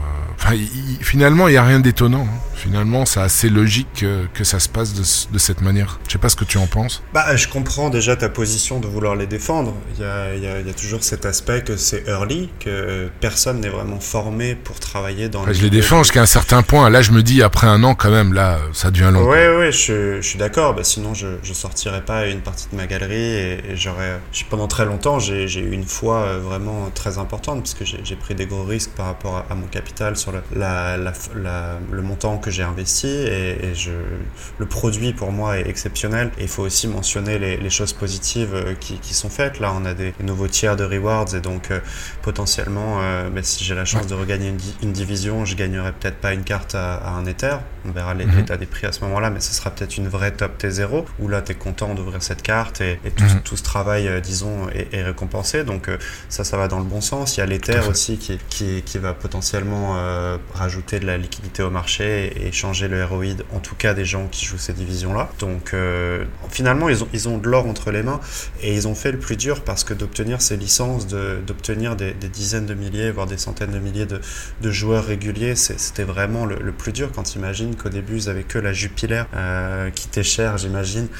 c'est quand, même quand même impressionnant le, le chemin qu'ils ont parcouru. Et là, tu te dis qu'ils sont sur l'autoroute pour, pour aller vers leur objectif final d'avoir des millions d'utilisateurs, d'être le numéro un dans, dans l'entertainment sportif euh, digital, et puis de se développer à tout niveau, que ce soit dans le merchandising, que ce soit dans l'aspect collection, de pouvoir offrir des places, euh, des expériences uniques à certains managers. Il y a vraiment encore beaucoup de choses possibles sur le futur. Donc euh, voilà, encore une fois, si on les critique, c'est que c'est qu'on souhaite que, que, ça aille mieux. Que ça fonctionne. J'ai envie de penser que qu'ils vont, ils vont apprendre au fur et à mesure de leurs erreurs, même s'ils tâtonnent et que parfois c'est en réaction qu'ils éteignent les feux à droite à gauche. Les salariés se forment, euh, la, team grossit et puis les fondations sont, solides. Donc, euh, donc voilà, faut pas être totalement dans le FUD, mais, euh, mais c'est vrai que parfois c'est ralent et, l'incompétence, elle est rageante parce qu'ils ont notre destin entre les mains. Nos, galeries valent, cher, c'est un gros investissement et, on n'a pas envie d'avoir des gens qui, qui, qui, sont en charge de ça, qui prennent des décisions relativement c'est bien, tu restes très, très diplomate. Il faut, il faut, il faut. Parce qu'en vrai, c'est, ça, ça, reste un kiff. On peut aussi parler de tout Bien sûr. sinon, je serais pas, sinon je, voilà, je serais pas revenu. Et, et, et, pour te reprendre tout ça, tu me dis, ouais, mais dis, euh, qui était cher. Non, elle met pas cher du tout. Moi, je suis un peu comme toi. Euh, football champagne. Moi, quand je regardais le foot avant rare, je regardais quasiment jamais de match, mais quand je dis quasiment jamais, je crois que pendant deux ans, j'ai plus vu un match de Jupiler parce que, parce que non, ça, ça, piquait les yeux, quoi. Euh, et c'est grâce à Sorar que je m'y suis remis et, et bien remis. Voilà. C'est, ça, c'est le gros avantage avec Sorar, c'est qu'il n'y aurait pas eu Sorar, ben, j'aurais continué à regarder des, des, gros matchs de, des cinq plus belles ligues de, de notre, de, de, notre continent. Euh. Avec Sorar, ben, évidemment, les, ça s'est, ça s'est fameusement ouvert et maintenant, ça touche même les championnats exotiques en ce qui me concerne. Donc, euh, donc c'est que, c'est que du bonheur. Cet aspect, il, est marrant. Alors, on, tombe pas toujours sur des, sur des grands matchs. Évidemment, ça, ça joue mieux dans, dans, les cinq euh, championnats européens, en Ligue des Champions, en Coupe du Monde, etc. C'est, c'est ça le, vrai beau jeu. Maintenant, euh, moi, je trouve ça vraiment marrant de, de découvrir des, des, nouveaux pays. Je me retrouve à, regarder des matchs dans, dans, des langues que j'ai jamais entendues, comme le croate, comme le portugais, euh, le russe C'est vraiment toute une expérience. Donc je trouve ça marrant de, scouter des nouveaux pays, de, découvrir des, pépites dans des championnats un peu plus obscurs. L'Asie, j'ai jamais regardé, mais, mais c'est sûr que la Jupiler, putain, ça, ça, pique les yeux, comme tu dis. Tu te régales pas devant Ça dépend quand il y a Genk. Saint-Truiden? Non, pas trop, je suis pas trop chaud là. un, petit, un petit serein au stand, non, non, non plus. Par contre, Genk, oui. Genk, euh, cette année, euh, c'est gai à voir jouer. Et puis, si tu prends aussi la Eredivisie, honnêtement, voir Ajax, Feyenoord, PSV, c'est quand même plaisant aussi à regarder. Ah, c'est super. Pour le coup, je prends beaucoup de plaisir. Là, ça joue bien au foot. Portugal aussi, tu regardes les matchs de Benfica. ouais, même de Porto aussi. Si, si. Lille, ouais, ouais. en même temps, voilà, ce sont des équipes qui dominent leur championnat et qui, et puis finalement, qui performent bien en Europe aussi, hein, pour le cas de, de Benfica. Bah, complètement. Hein. Ils ont, du coup, ils ont mis à mal euh, le club brugeois, qui mais en même temps, Bruges, là, euh, je crois qu'ils les ont pris au, au, meilleur moment. Bruges, c'était le ah, cataclysme devant, euh, depuis l'arrivée du, du, nouveau coach, là. 12 matchs, 2 victoires. C'est quand même assez impressionnant. Scott Parker, il a pas fait le Erreur de casting. Et du coup, ils, vont récupérer Alfred Schroeder. Peut-être, ouais.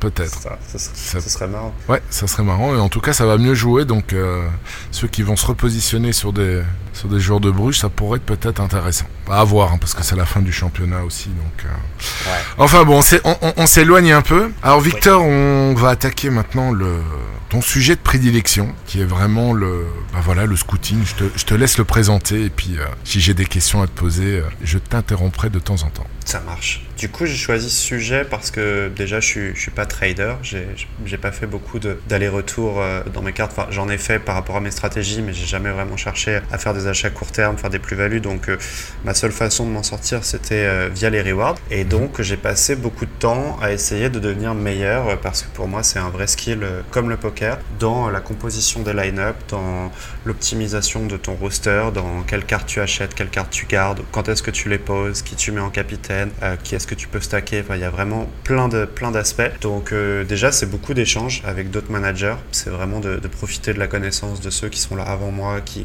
gagnent beaucoup. Je pense à, des Acta, je pense à, David, euh, Joe qui m'ont qui m'ont beaucoup aidé aussi. Donc euh, donc ça, je les je les remercie et puis ça, je continuerai toujours à le faire. C'est ce que j'ai aussi fait au poker et donc ça, c'est vraiment la, la puissance du, du, réseau, je pense, à tout niveau et ça marche aussi à Sora. Donc qu'est-ce que j'ai fait pour potentiellement aller chercher une win et, une 90 cartes environ. Euh, donc déjà c'est récent, je pense, sur le fait que je sois vraiment compétitif. On a parlé de toutes mes erreurs, de la champ, de la MLS, etc. Donc euh, je vais pas me jeter des fleurs et je pense que ça fait vraiment que 6 mois que, que je peux me prétendre euh, pas mauvais en, SO5. Et donc je passe beaucoup de temps à, scouter, à comparer les, rapports qualité-prix des joueurs, à, à, chercher des differentials. Si, la, si le joueur a le moins de cartes possible, tant mieux. S'il n'est pas souvent joué dans la division, c'est parfait. Dans la recherche de, de big score, donc euh, du coup, je vais, rarement regarder la moyenne, mais plutôt le, delta, de chercher un joueur qui va être capable de, idéalement d'aller taper des 100, mais plus régulièrement des 75, 80 plus. Donc ça, c'est vraiment le pourcentage qui m'intéresse, parce que l'idée, euh, vu que les price pools sont, très top heavy et qu'on veut faire top 3 ou top 10 pour aller chercher une bonne carte, eh bien, on a besoin de, ces très gros scoring, et aussi que, que les planètes s'alignent pour que ces gros scoring soient en même temps, sinon euh, ça le fait pas. Donc beaucoup de comparaisons des scoring en en fonction des prix et potentiellement à chercher des, combos. Donc je, suis très friand de stack pas forcément le full stack, mais plutôt 2-3 joueurs, donc euh, les combos évidents, gardien défenseur ou mhm. euh, milieu offensif, attaquant. Donc ça, c'est quelque chose auquel je prête attention. Aussi la différence de scoring entre euh, home et away, donc à domicile, à, l'extérieur. Voire tu as des joueurs qui sont vraiment, vraiment pas performants à l'extérieur, mais qui à domicile, en revanche, sont plutôt des, des blue chips. Donc ça, ça va m'aider à... Tu trouves où c'est ce genre d'informations-là? Les performances à bah, domicile ou à l'extérieur? Sur Sorare Data, tu peux filtrer entre, entre domicile extérieur.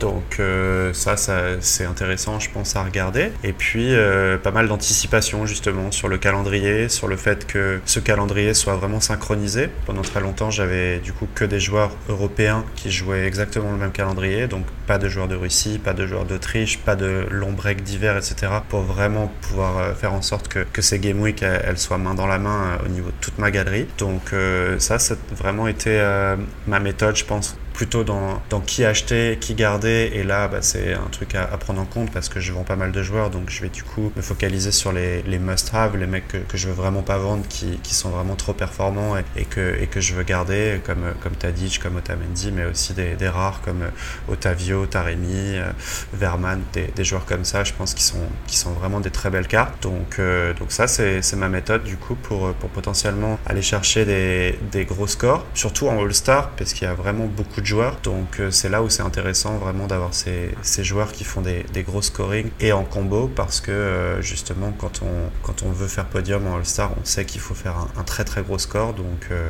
voilà comment, comment je vois les choses. Et tu regardes aussi les XP, parce que c'est vrai que les, les joueurs là, bah, les super blue chips comme des Tadic, tu as qui? Tu as Grimaldo, Jao Mario, tous ces joueurs là, donc ils il y en a beaucoup qui les alignent évidemment dans les mêmes catégories, parce qu'il y a quand même très peu de uh-huh. managers qui alignent ces joueurs-là en challenger. Euh, uh-huh. Quand tu prends des joueurs pareils, c'est clairement pour les mettre en, en All-Star. Est-ce que tu, tu, fais aussi attention aux XP Ouais, beaucoup. Bah, notamment, là, le, le Taddy Chesser, il y avait une enchère. Je l'ai payé 0.2 euh, de plus pour 4% d'XP en plus, parce que c'était la nouvelle carte, et donc j'anticipais le mois d'août où il allait perdre 5%. Et ouais, je fais assez attention à ça. Je fais très bien mes trainings. Bon, aujourd'hui, c'est facile, mais, mais avant, c'était plus compliqué J'y passais pas mal de temps et je suis, je suis, prêt à payer un petit peu plus pour, pour des gros pourcentages. Et j'ai beaucoup de joueurs qui ont, qui ont 10, 12, euh, même 14%. J'ai vu euh, Zibanski euh, que, que j'ai gardé, qui avait une carte en Russie. Donc je fais attention à ça et ça va aussi jouer dans, dans potentiellement mon envie ou pas de, de, la revendre parce que quand tu as 14%, c'est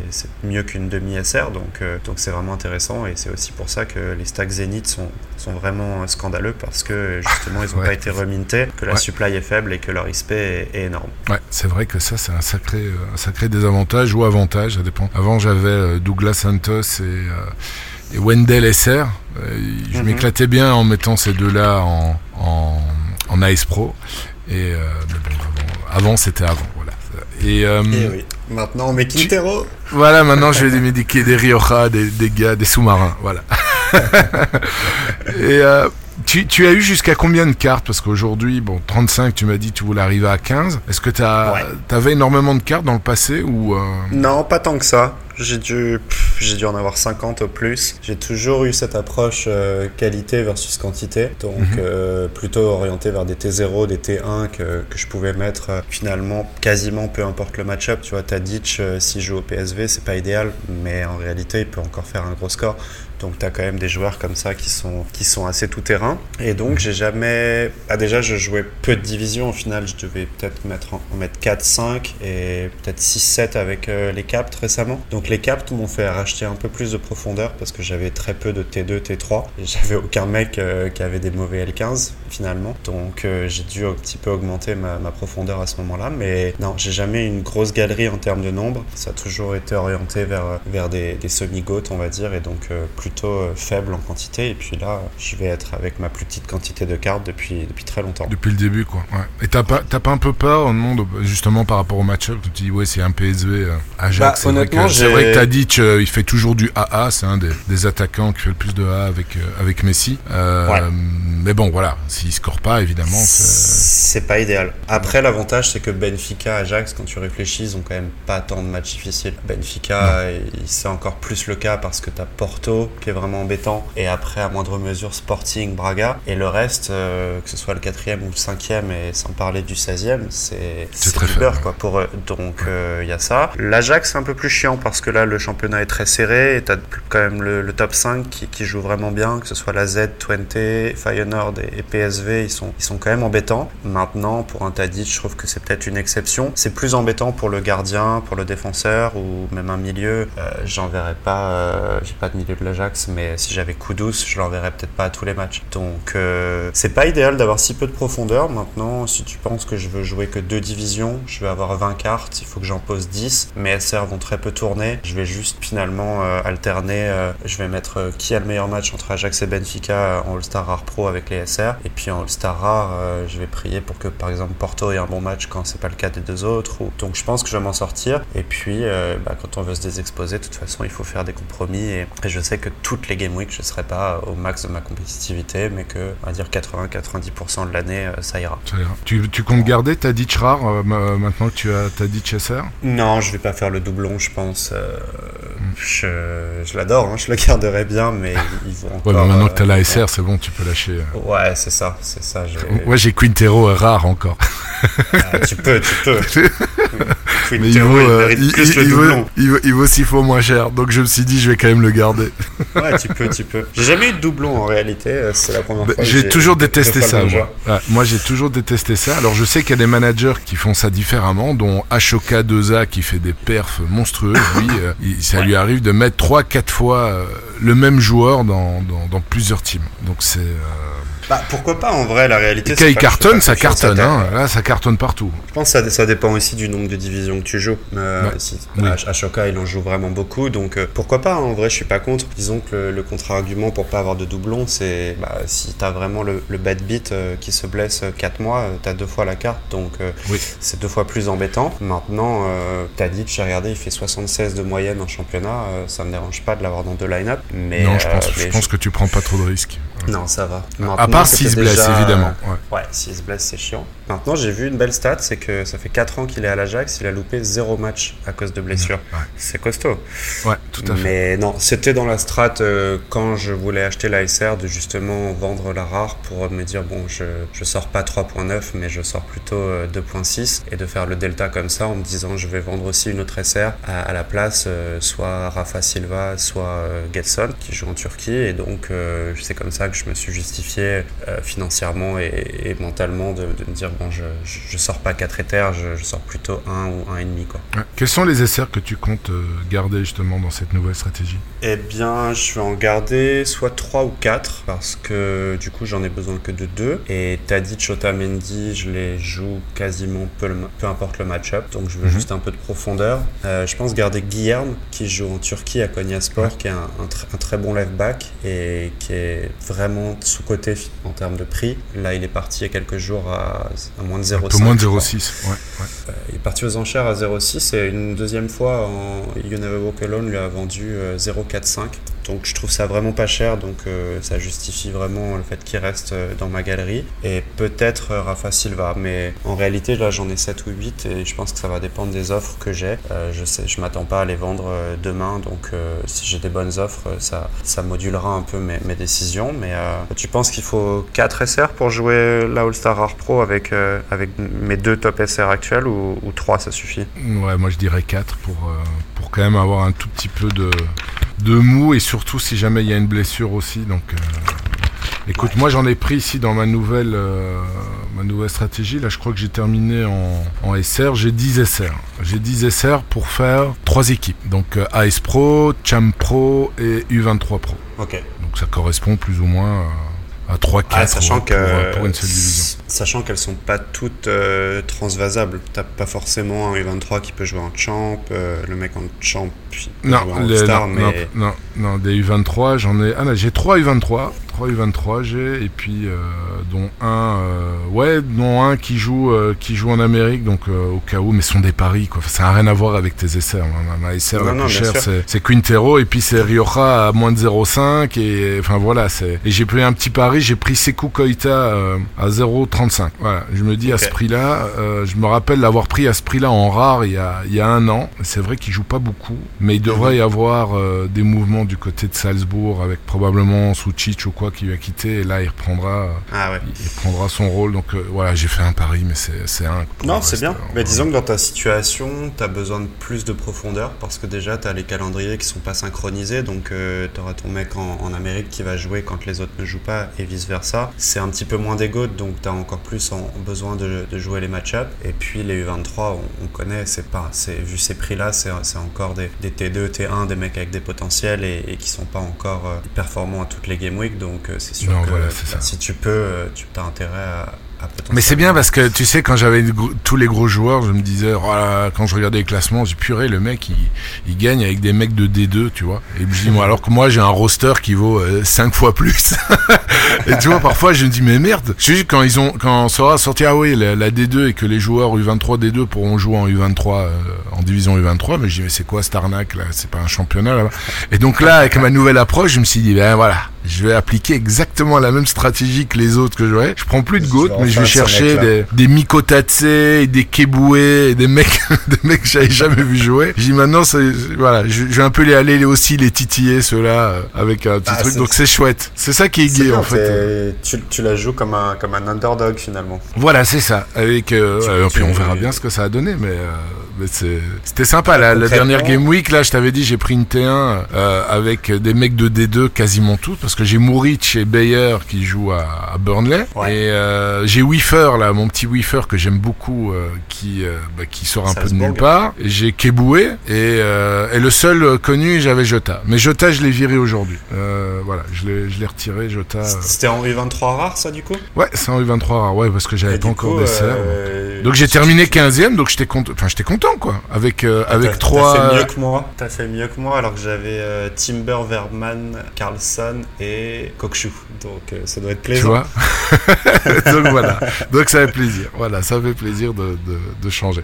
Bon, on va revenir quand même au, au, sujet de prédilection. Moi, ce que j'avais remarqué bah, depuis qu'on se connaît, il y a, y a... j'ai rarement vu une galerie autant bouger que la tienne. La mienne bougeait pas mal, mais toujours en, visant les gouttes. La, la tienne, donc t'as as une, as une, une approche assez pragmatique, assez froide finalement euh, par rapport à, aux cartes que tu as. Ouais. T'as aucun attachement émotionnel. Bah, concrètement, si, parce que j'ai beaucoup de joueurs euh, que j'adore. J'ai eu plusieurs chouchous et j'ai eu des cartes euh, dures à vendre par le passé dont je voulais pas me séparer. Et c'est sûr que l'aspect affectif a joué. Disons que j'ai réussi à le mettre de côté de plus en plus au, fur et à mesure de l'aventure parce que ça reste un investissement et j'ai pas envie d'avoir une carte qui n'est pas performante juste parce que je l'aime ou je vais pas justifier le fait qu'elle soit trop chère, que son rapport qualité-prix soit pas bon ou qu'elle correspond pas aux divisions que je veux jouer parce que, parce que je l'adore, que ce soit humainement ou footballistiquement, ou que j'ai regardé des tonnes d'interviews sur lui et des, highlights et compagnie. Donc euh, le fait que ça a beaucoup bougé, c'est que bah, finalement c'est mon apprentissage. C'est que au début j'ai commencé euh, relativement à tâtons, après j'ai découvert d'autres championnats et puis je me suis rendu compte que le ROI était pas bon pour finir en, en Détroit et là je pense que j'ai enfin trouvé de la stabilité, un peu comme, euh, comme le Mexique,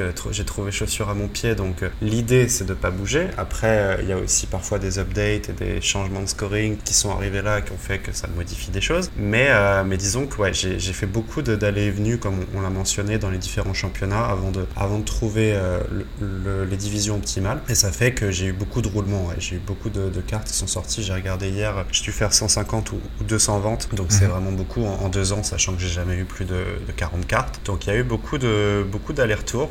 Au football champagne, euh, le mercato est, à, est, à, tout moment. Il y a le, la fenêtre n'est pas uniquement en, hiver et en été, c'est tous les jours. Donc euh, voilà, après, tu sais, les U23, les Tchal, euh, il y a aussi des moments où ils ont des départs chiants, donc euh, ça, ça joue aussi. Mais disons que ouais, mon plan a, beaucoup évolué et, et, ça fait que bah, ça justifie beaucoup de, beaucoup de mouvements. Et, puis ça, c'est en fonction de, des price pools, de à quel point je suis compétitif dans cette division, du roster que j'ai et, tous ces paramètres ont fait que bah, malheureusement, j'ai, enfin, ou heureusement, peu importe, en tout cas, ça a fait que j'en suis arrivé là, donc tant mieux. Mais ouais, il y a eu beaucoup de mouvements et, et je pense que c'est relativement important d'être rationnel et de pas et de pas justifier. Typiquement, il n'y a pas si longtemps, j'avais Jude Bellingham qui valait 3, 3.5, que je jouais en U23 rare, et j'avais pas un super héroï en U23 rare, malgré que j'avais des très bonnes cartes pour l'accompagner, et bah, il faut se rendre compte, il faut se rendre à l'évidence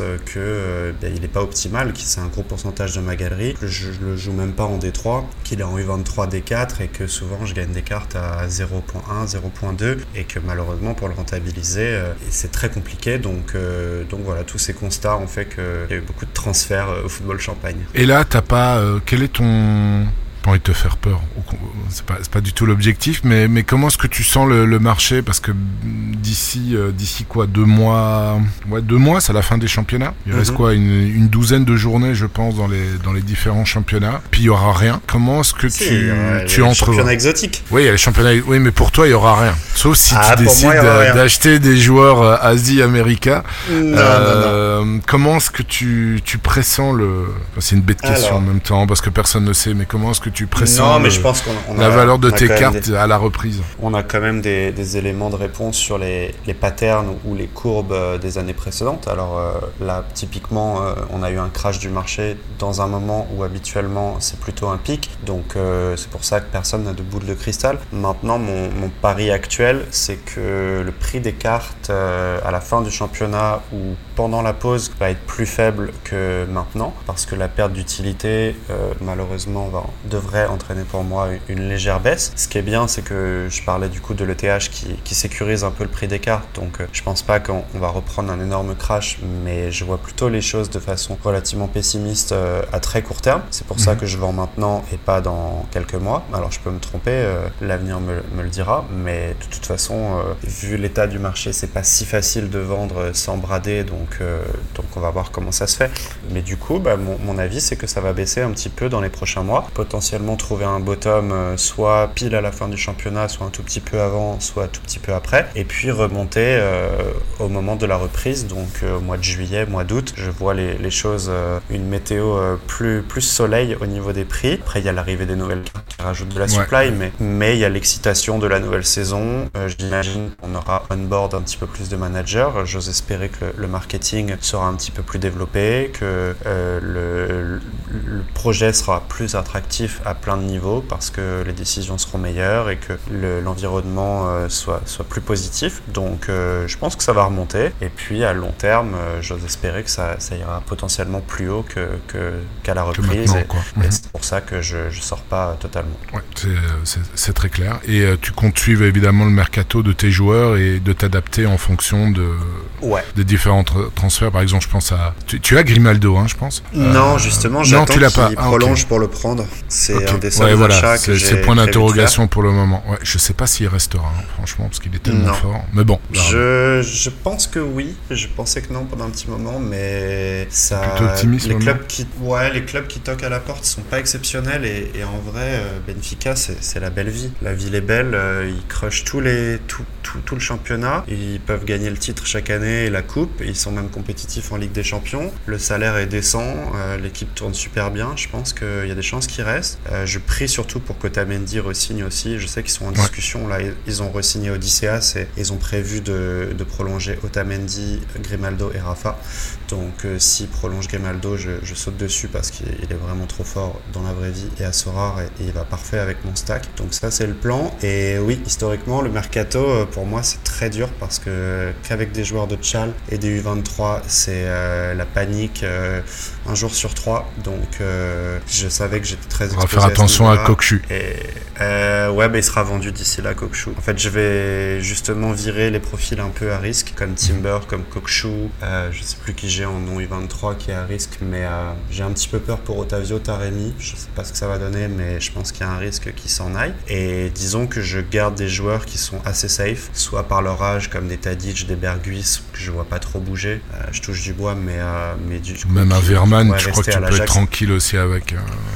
Euh, Ouais, Verman, je le vois bien faire une saison de plus. Donc, euh, donc euh, l'idée, c'est de prendre des profils les plus safe possibles. Et puis, euh, j'espère que je vais gagner un petit peu de reward d'ici la fin de saison pour me laisser un petit matelas pour pouvoir m'adapter si j'ai vraiment un départ chiant. Je sais pas, j'ai Otavio qui part aux Wolves, bah, je garde pas la carte et je le remplace. Donc, ça, c'est le plan. Et ouais, historiquement, c'était vraiment très compliqué avec ma galerie. Donc, je devais, je devais être très réactif. Je suivais le mercato vraiment de façon assidue. Je devais essayer d'estimer la probabilité de départ, que ce soit positif ou négatif, de chacun de mes joueurs. J'ai sauté sur quelques occasions avant que ça signe, euh, comme des Darwin Nunez à l'époque, euh, qui, a, qui c'est le gardien de Geronimo Rulli. Je l'ai acheté quelques jours mhm. avant qu'il signe. Enfin, disons que les rumeurs, je fais beaucoup attention. Et puis dans l'autre sens, quand j'ai des, destinations très chiantes, euh, je panique trade le mieux possible avant que ça, avant que ça se sache. typiquement, j'avais Orsic qui cassait tout en, en Croatie, que j'avais en SR et qui est parti à Southampton, qui est au fond du fond de la première league, il est même pas titulaire et, j'ai réussi à faire un, bon trade pas loin de sa value et aujourd'hui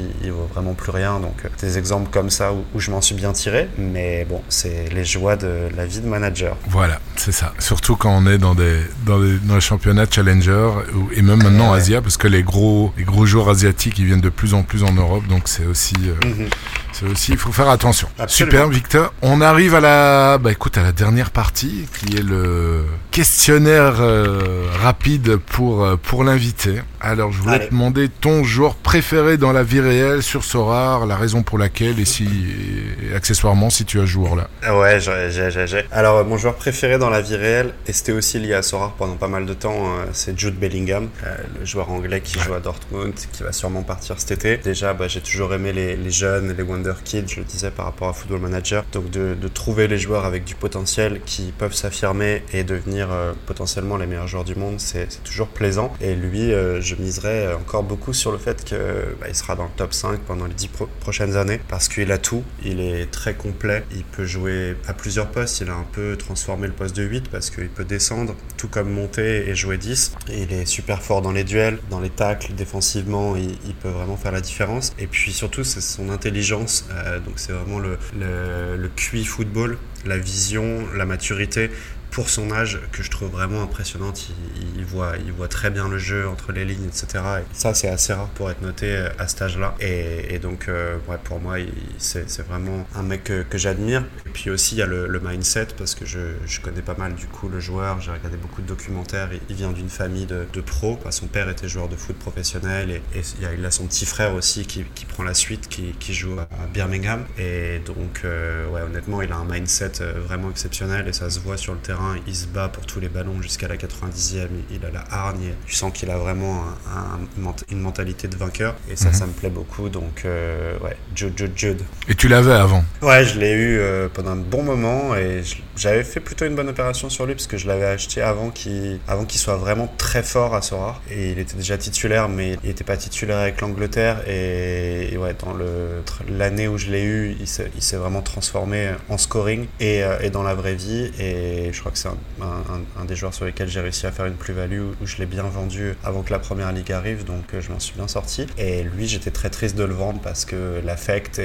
était puissant. Il y avait quand même un affect là, ouais. Ah ouais, ouais, clairement. Gros affect. Donc meilleur joueur dans la vie réelle et sur ce rare, c'est lui aussi ou c'est Non, c'est Dusan, le, ah, le, bah prince, le prince serbe. C'est pas Dario Tadic quoi. non, j'avais fait une bonne blague sur Swadik. J'avais gagné Dario Tadic. Et... je sais plus ce que j'avais dit, mais non, Dario Tadic est un peu moins fort. Le cousin, il a, il a pas le niveau. Donc, euh, non, c'est Dusan. Bah, on connaît tous euh, la, violence de la carte. Et puis, dans la vraie vie, c'est sympa à regarder aussi. Ah il a tout, il, est dans tous les bons coups. Techniquement, c'est le régal. Et puis, euh, la vision du jeu, les, les assists toujours plus crémeux. C'est vraiment un régal à voir jouer. Donc, j'espère qu'il va jouer encore longtemps. Moi, je pense aussi. Et le fait qu'il soit pas blessé, je trouve qu'il a vraiment un jeu pour éviter les blessures. C'est vrai. Il, flotte sur un terrain et euh, il, va au contact, mais pas trop. C'est un joueur très très intelligent, mais très très mhm. intelligent. Et euh, je trouve vraiment qu'il a. Ça m'étonne pas finalement qu'il qui sont en si bonne forme. Mais bon, je vais pas, je vais pas en dire plus, pas envie de porter la presse, mais bon voilà, super beau joueur. Ton plus beau résultat? Bon, je présume que c'est ta, ta, seule et unique victoire? Eh ouais, le seul trophée euh, première place. Il y en a pas, y en a pas eu plus qu'un. C'était euh, il y a quelques mois, fin décembre, j'ai eu la chance de, de gagner la, la All Star rare avec un beau score de, de 500 points. J'ai essayé de regarder historiquement, c'est dommage qu'on n'ait pas, tu sais, les, les sortes de, de palmarès de, de, savoir qui a fait le meilleur score, euh, des genres de statistiques. Moi, je sais que je suis un peu geek comme ça et je me demandais si ça avait déjà été fait. J'imagine que oui, mais, euh, mais j'avais vraiment tout cassé. Et ouais, ça, tu peux voir sur euh, Sorarbase. Ouais. Ouais, sur si tu te, connectes avec ton compte sur euh, tu peux voir euh, tu peux voir les différents classements, ton équipe qui a gagné le plus de points et puis te comparer aussi à toutes les teams depuis le début. Ah ouais, donc ça pourrait me dire par exemple avec 500 points, c'est le 15e meilleur score Tout à fait. Ouais. Ah OK, je savais pas. Bon bah c'est bien, j'en apprends tous les jours. Et ouais, j'avais une belle équipe, j'ai vu tous les matchs, j'ai vibré vraiment jusqu'au bout. c'était vraiment vraiment des belles sensations et, et pour le coup, c'est ça qui montre la puissance de ce jeu quand tu regardes les équipes et que tu vis le truc à fond comme ça, c'est vraiment sympa. Ça va au-delà de l'argent, au-delà de, du reward. C'est vraiment des belles émotions, un peu comme le, poker. Donc, euh, ouais, c'était cool. J'espère qu'il y en aura d'autres. Le souhaite. Ton plus gros coup de poisse Alors, j'ai deux petites anecdotes marrantes. Il y a quelques semaines, euh, ça va te parler parce que tu l'as, euh, je t'avais dit de l'acheter en plus parce qu'il revenait de blessure, c'est euh, Janet Muric, le gardien de Burnley, qui est excellent, que j'avais déjà en Turquie l'année dernière, qui est très fort au pied, euh, qui est international Kosovo et, qui correspond bien au jeu de Vincent Compagnie, enfin, vraiment un top goal. En plus, ils ont, bah, ils crush, ils sont premiers, ils ont tout le temps le ballon, ils concèdent peu d'occasions. Et, et, il y a quelques semaines, il était incertain, il était malade ou il avait un petit pépin, mais, mais assez chiant pour qu'il soit dur à aligner parce que Compagnie disait pas grand chose sur son état, sur le fait qu'il allait jouer ou pas. Et j'avais une super U23 euh, avec lui. J'hésitais à le poser et puis euh, je me suis dit que ce serait trop risqué donc j'ai splitté mes U23 dans d'autres divisions pour au cas où euh, il, soit, il soit absent. J'estimais la probabilité d'absence à quelque chose comme 30% donc c'était quand même assez haut. Et mhm. donc j'ai pas aligné ma U23 et j'aime pas trop être résultat oriented comme on dit au poker et de regarder le résultat mais, mais là j'étais vraiment à deux doigt de, de l'aligner. Je me suis dit, peut-être que ça vaut le coup parce qu'elle est vraiment belle. Et tant pis, je peux quand même aligner d'autres joueurs sympas dans les autres divisions. Donc c'était une vraie considération à, mettre la 23 ou pas. Et j'étais à 55-45 de ne pas la faire. je l'ai pas faite. Et malheureusement, c'était la team gagnante euh, qui oh, faisait, je sais plus, 470 points, 480 points. Ils ont tous euh, performé de malade. Verman a fait 100, Timber a mis un but, il a fait 100. Muric a fait clean sheet euh, et quelques arrêts. Donc c'était un peu dommage parce que bah, c'était une de mes dernières compétitions 23 parce que j'avais prévu de, de, les vendre là dans les prochaines semaines. C'était un peu mon jubilé. Et donc, euh, je pense qu'émotionnellement, ça m'a, marqué parce que justement, c'était une des dernières et que j'adore la U23 et que, et que ça me faisait un peu mal au cœur de plus la jouer. Donc, euh, donc voilà, dommage de pas aller chercher le deuxième trophée et, le beau reward qui, qui va avec. Mais euh, c'est. T'as pas regardé quand même ce, qu'il avait gagné, non? Non, jusque-là. Non, moi je fais pas ça non plus. Non, non, je suis pas, je, suis pas exactement. un peu résultat orienté, mais bon, quand t'es si proche de la lignée et que c'est vraiment une considération qui tient à rien, qui dit bon allez, je les split, tu sais, ce genre de décision que tu dois prendre, euh, ça fait mal au cœur de, voir le résultat, mais bon, d'habitude j'essaie de me concentrer sur les décisions et peu importe, euh, ah j'aurais pu mettre lui à sa place et faire tant, sinon on s'en sort pas, mais, euh, mais ça du coup c'était assez marrant, c'était assez récent en plus. Et deuxième coup de poisse, je parlais des, panic trades pendant le mercato, donc du coup d'essayer de sortir d'une carte qui va devenir beaucoup moins bien le plus vite possible. Une grosse rumeur sur le gardien de Trabzonspor que j'aimais bien, qui s'appelle Ugurcan Shakir, le gardien de l'équipe turque, euh, qui était très fort l'année dernière. Trabzonspor était premier et, ça déroulait. Et puis, euh, il avait en, quelque sorte un bon de sortie depuis un moment pour aller dans un meilleur championnat, meilleur salaire. Et puis là, ça, parlait avec insistance de, première ligue. Il me semble que c'était Fulham. Et ils étaient vraiment très proches d'un accord. Euh, j'avais l'info qu'ils avaient fait une offre de 20 millions. J'étais persuadé que Trabs allait, allait, accepter, que lui, il avait mérité de partir, etc. Que c'était le, step-up. Donc je me suis dit, il faut absolument sortir de, de cette carte. Ils vont prendre full but en, en première ligue. Fulham était promu, il me semble. Donc c'était vraiment pas le bon spot. Et donc je les trade contre euh, une super rare d'un mec qui jouait euh, en Turquie, un mhm. serbe, et qui était pas mauvais. Et puis euh, je fais le trade et quelques jours plus tard, euh, ce, cette SR part en Serbie, retour à la maison, pas couvert, donc euh, carte totalement morte. Et puis Ugorshan Shakir est actuellement toujours dans les cages de Trabzonspor. ouais, bah écoute, ça fait partie malheureusement des mauvaises expériences comme manager. Ça fait partie du jeu. Ouais, bien sûr, bien sûr. On peut pas être gagnant à chaque fois, mais, mais c'est vrai que là, ça fait mal. Quoi. Non seulement le gardien, ah, il reste, mais en plus, euh, la SR que t'as, il se casse. et il est pas couvert. Ouais. Double, double effet qui se coule, mais. Tout, et tout à fait. C'est la double clim. c'est de la variance. Il faut, comme au poker, se focaliser sur les décisions que tu prends. C'était la bonne décision de monter. Après, bah, je contrôle pas où va euh, la SR, si le gardien reste ou pas.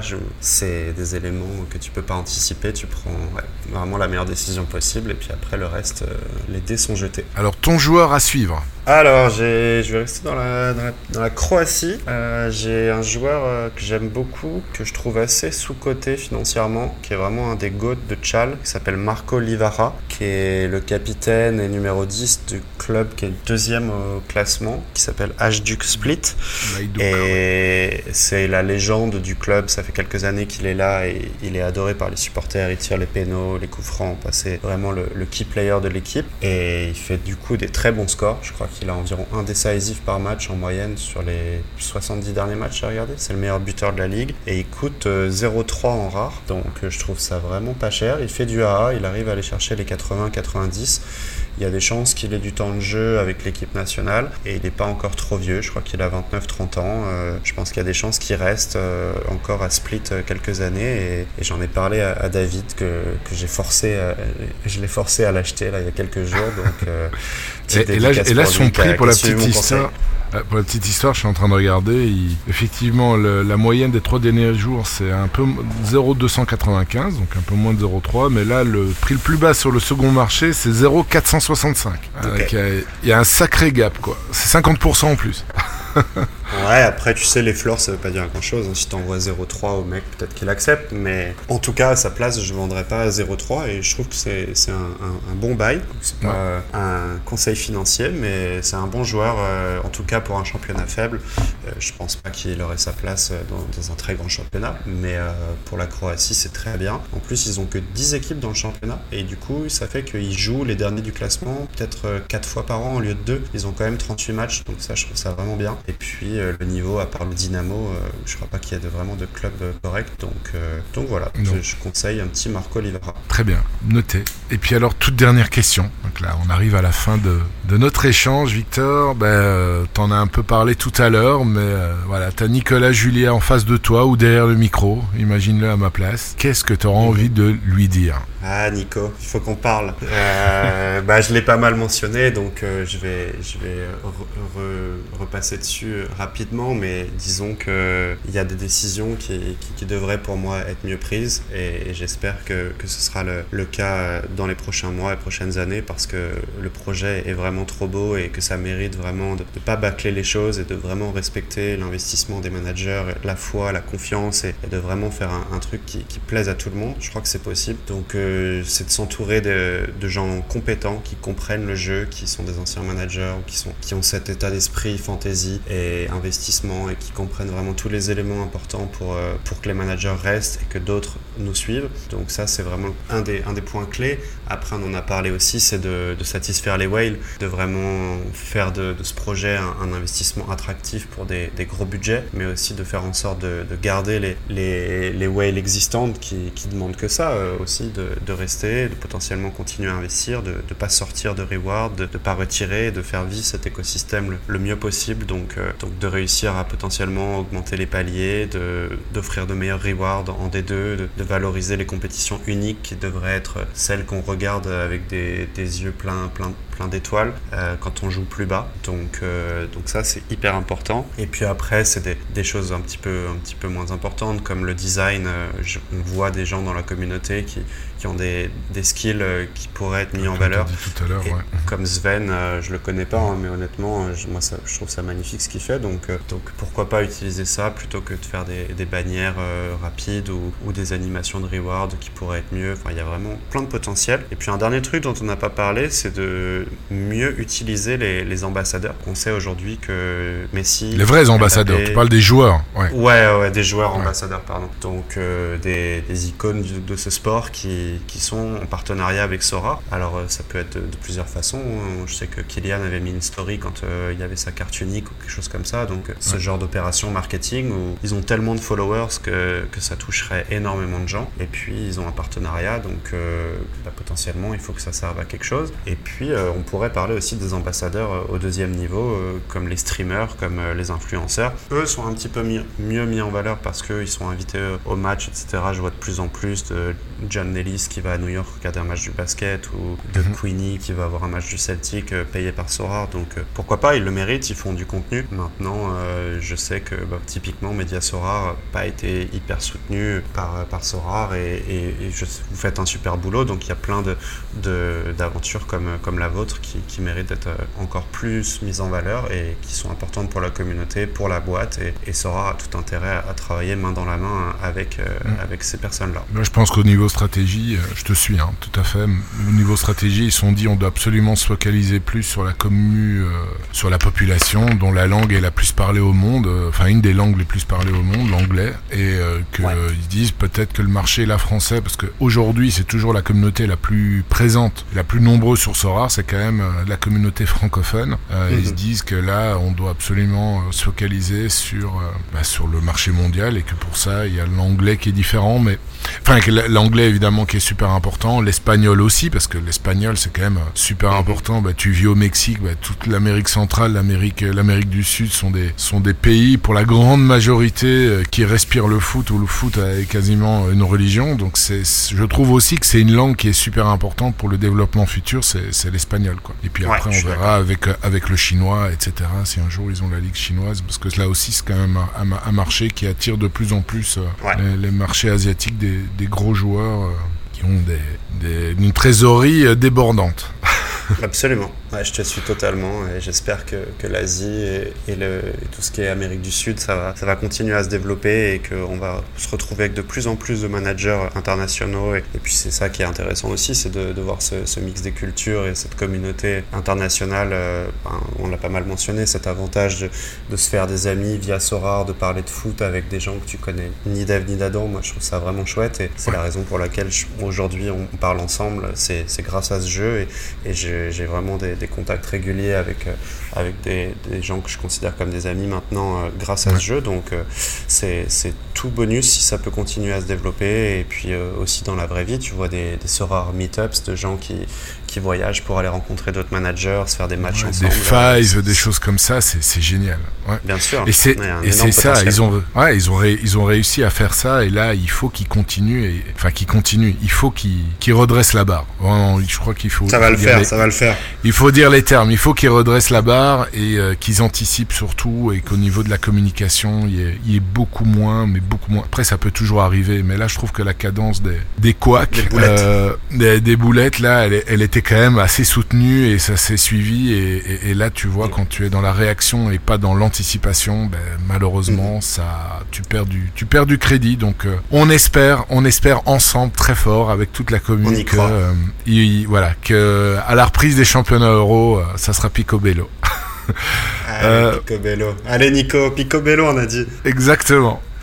Bah Victor, on arrive à la fin. C'était, bah écoute, il y a une bonne heure et demie qui est passée là, euh, très très vite. Je te remercie pour cet échange euh, fructueux que j'ai beaucoup apprécié. Écoute, je te souhaite beaucoup de succès et quand même quelques victoires avec euh, avec ton duo mortel euh, Otamendi Tadic Chesser en Ice Pro. Et, Allez, euh, team, euh, team retraité, team EHPAD. Merci beaucoup pour l'invitation. J'ai passé un super moment et puis je te souhaite tout le meilleur dans la vie comme à Sorar. Et puis on, se, on se parle à l'occasion. Très puis, bientôt, ouais. Je te souhaite une bonne soirée. ouais, merci beaucoup. Belle journée à toi. Mehdi. Salut. Ciao. Encore merci à Victor et à vous pour avoir écouté cet épisode jusqu'au bout. S'il vous a plu, on vous remercie de le partager autour de vous et de mettre 5 étoiles sur la plateforme que vous utilisez pour écouter notre podcast.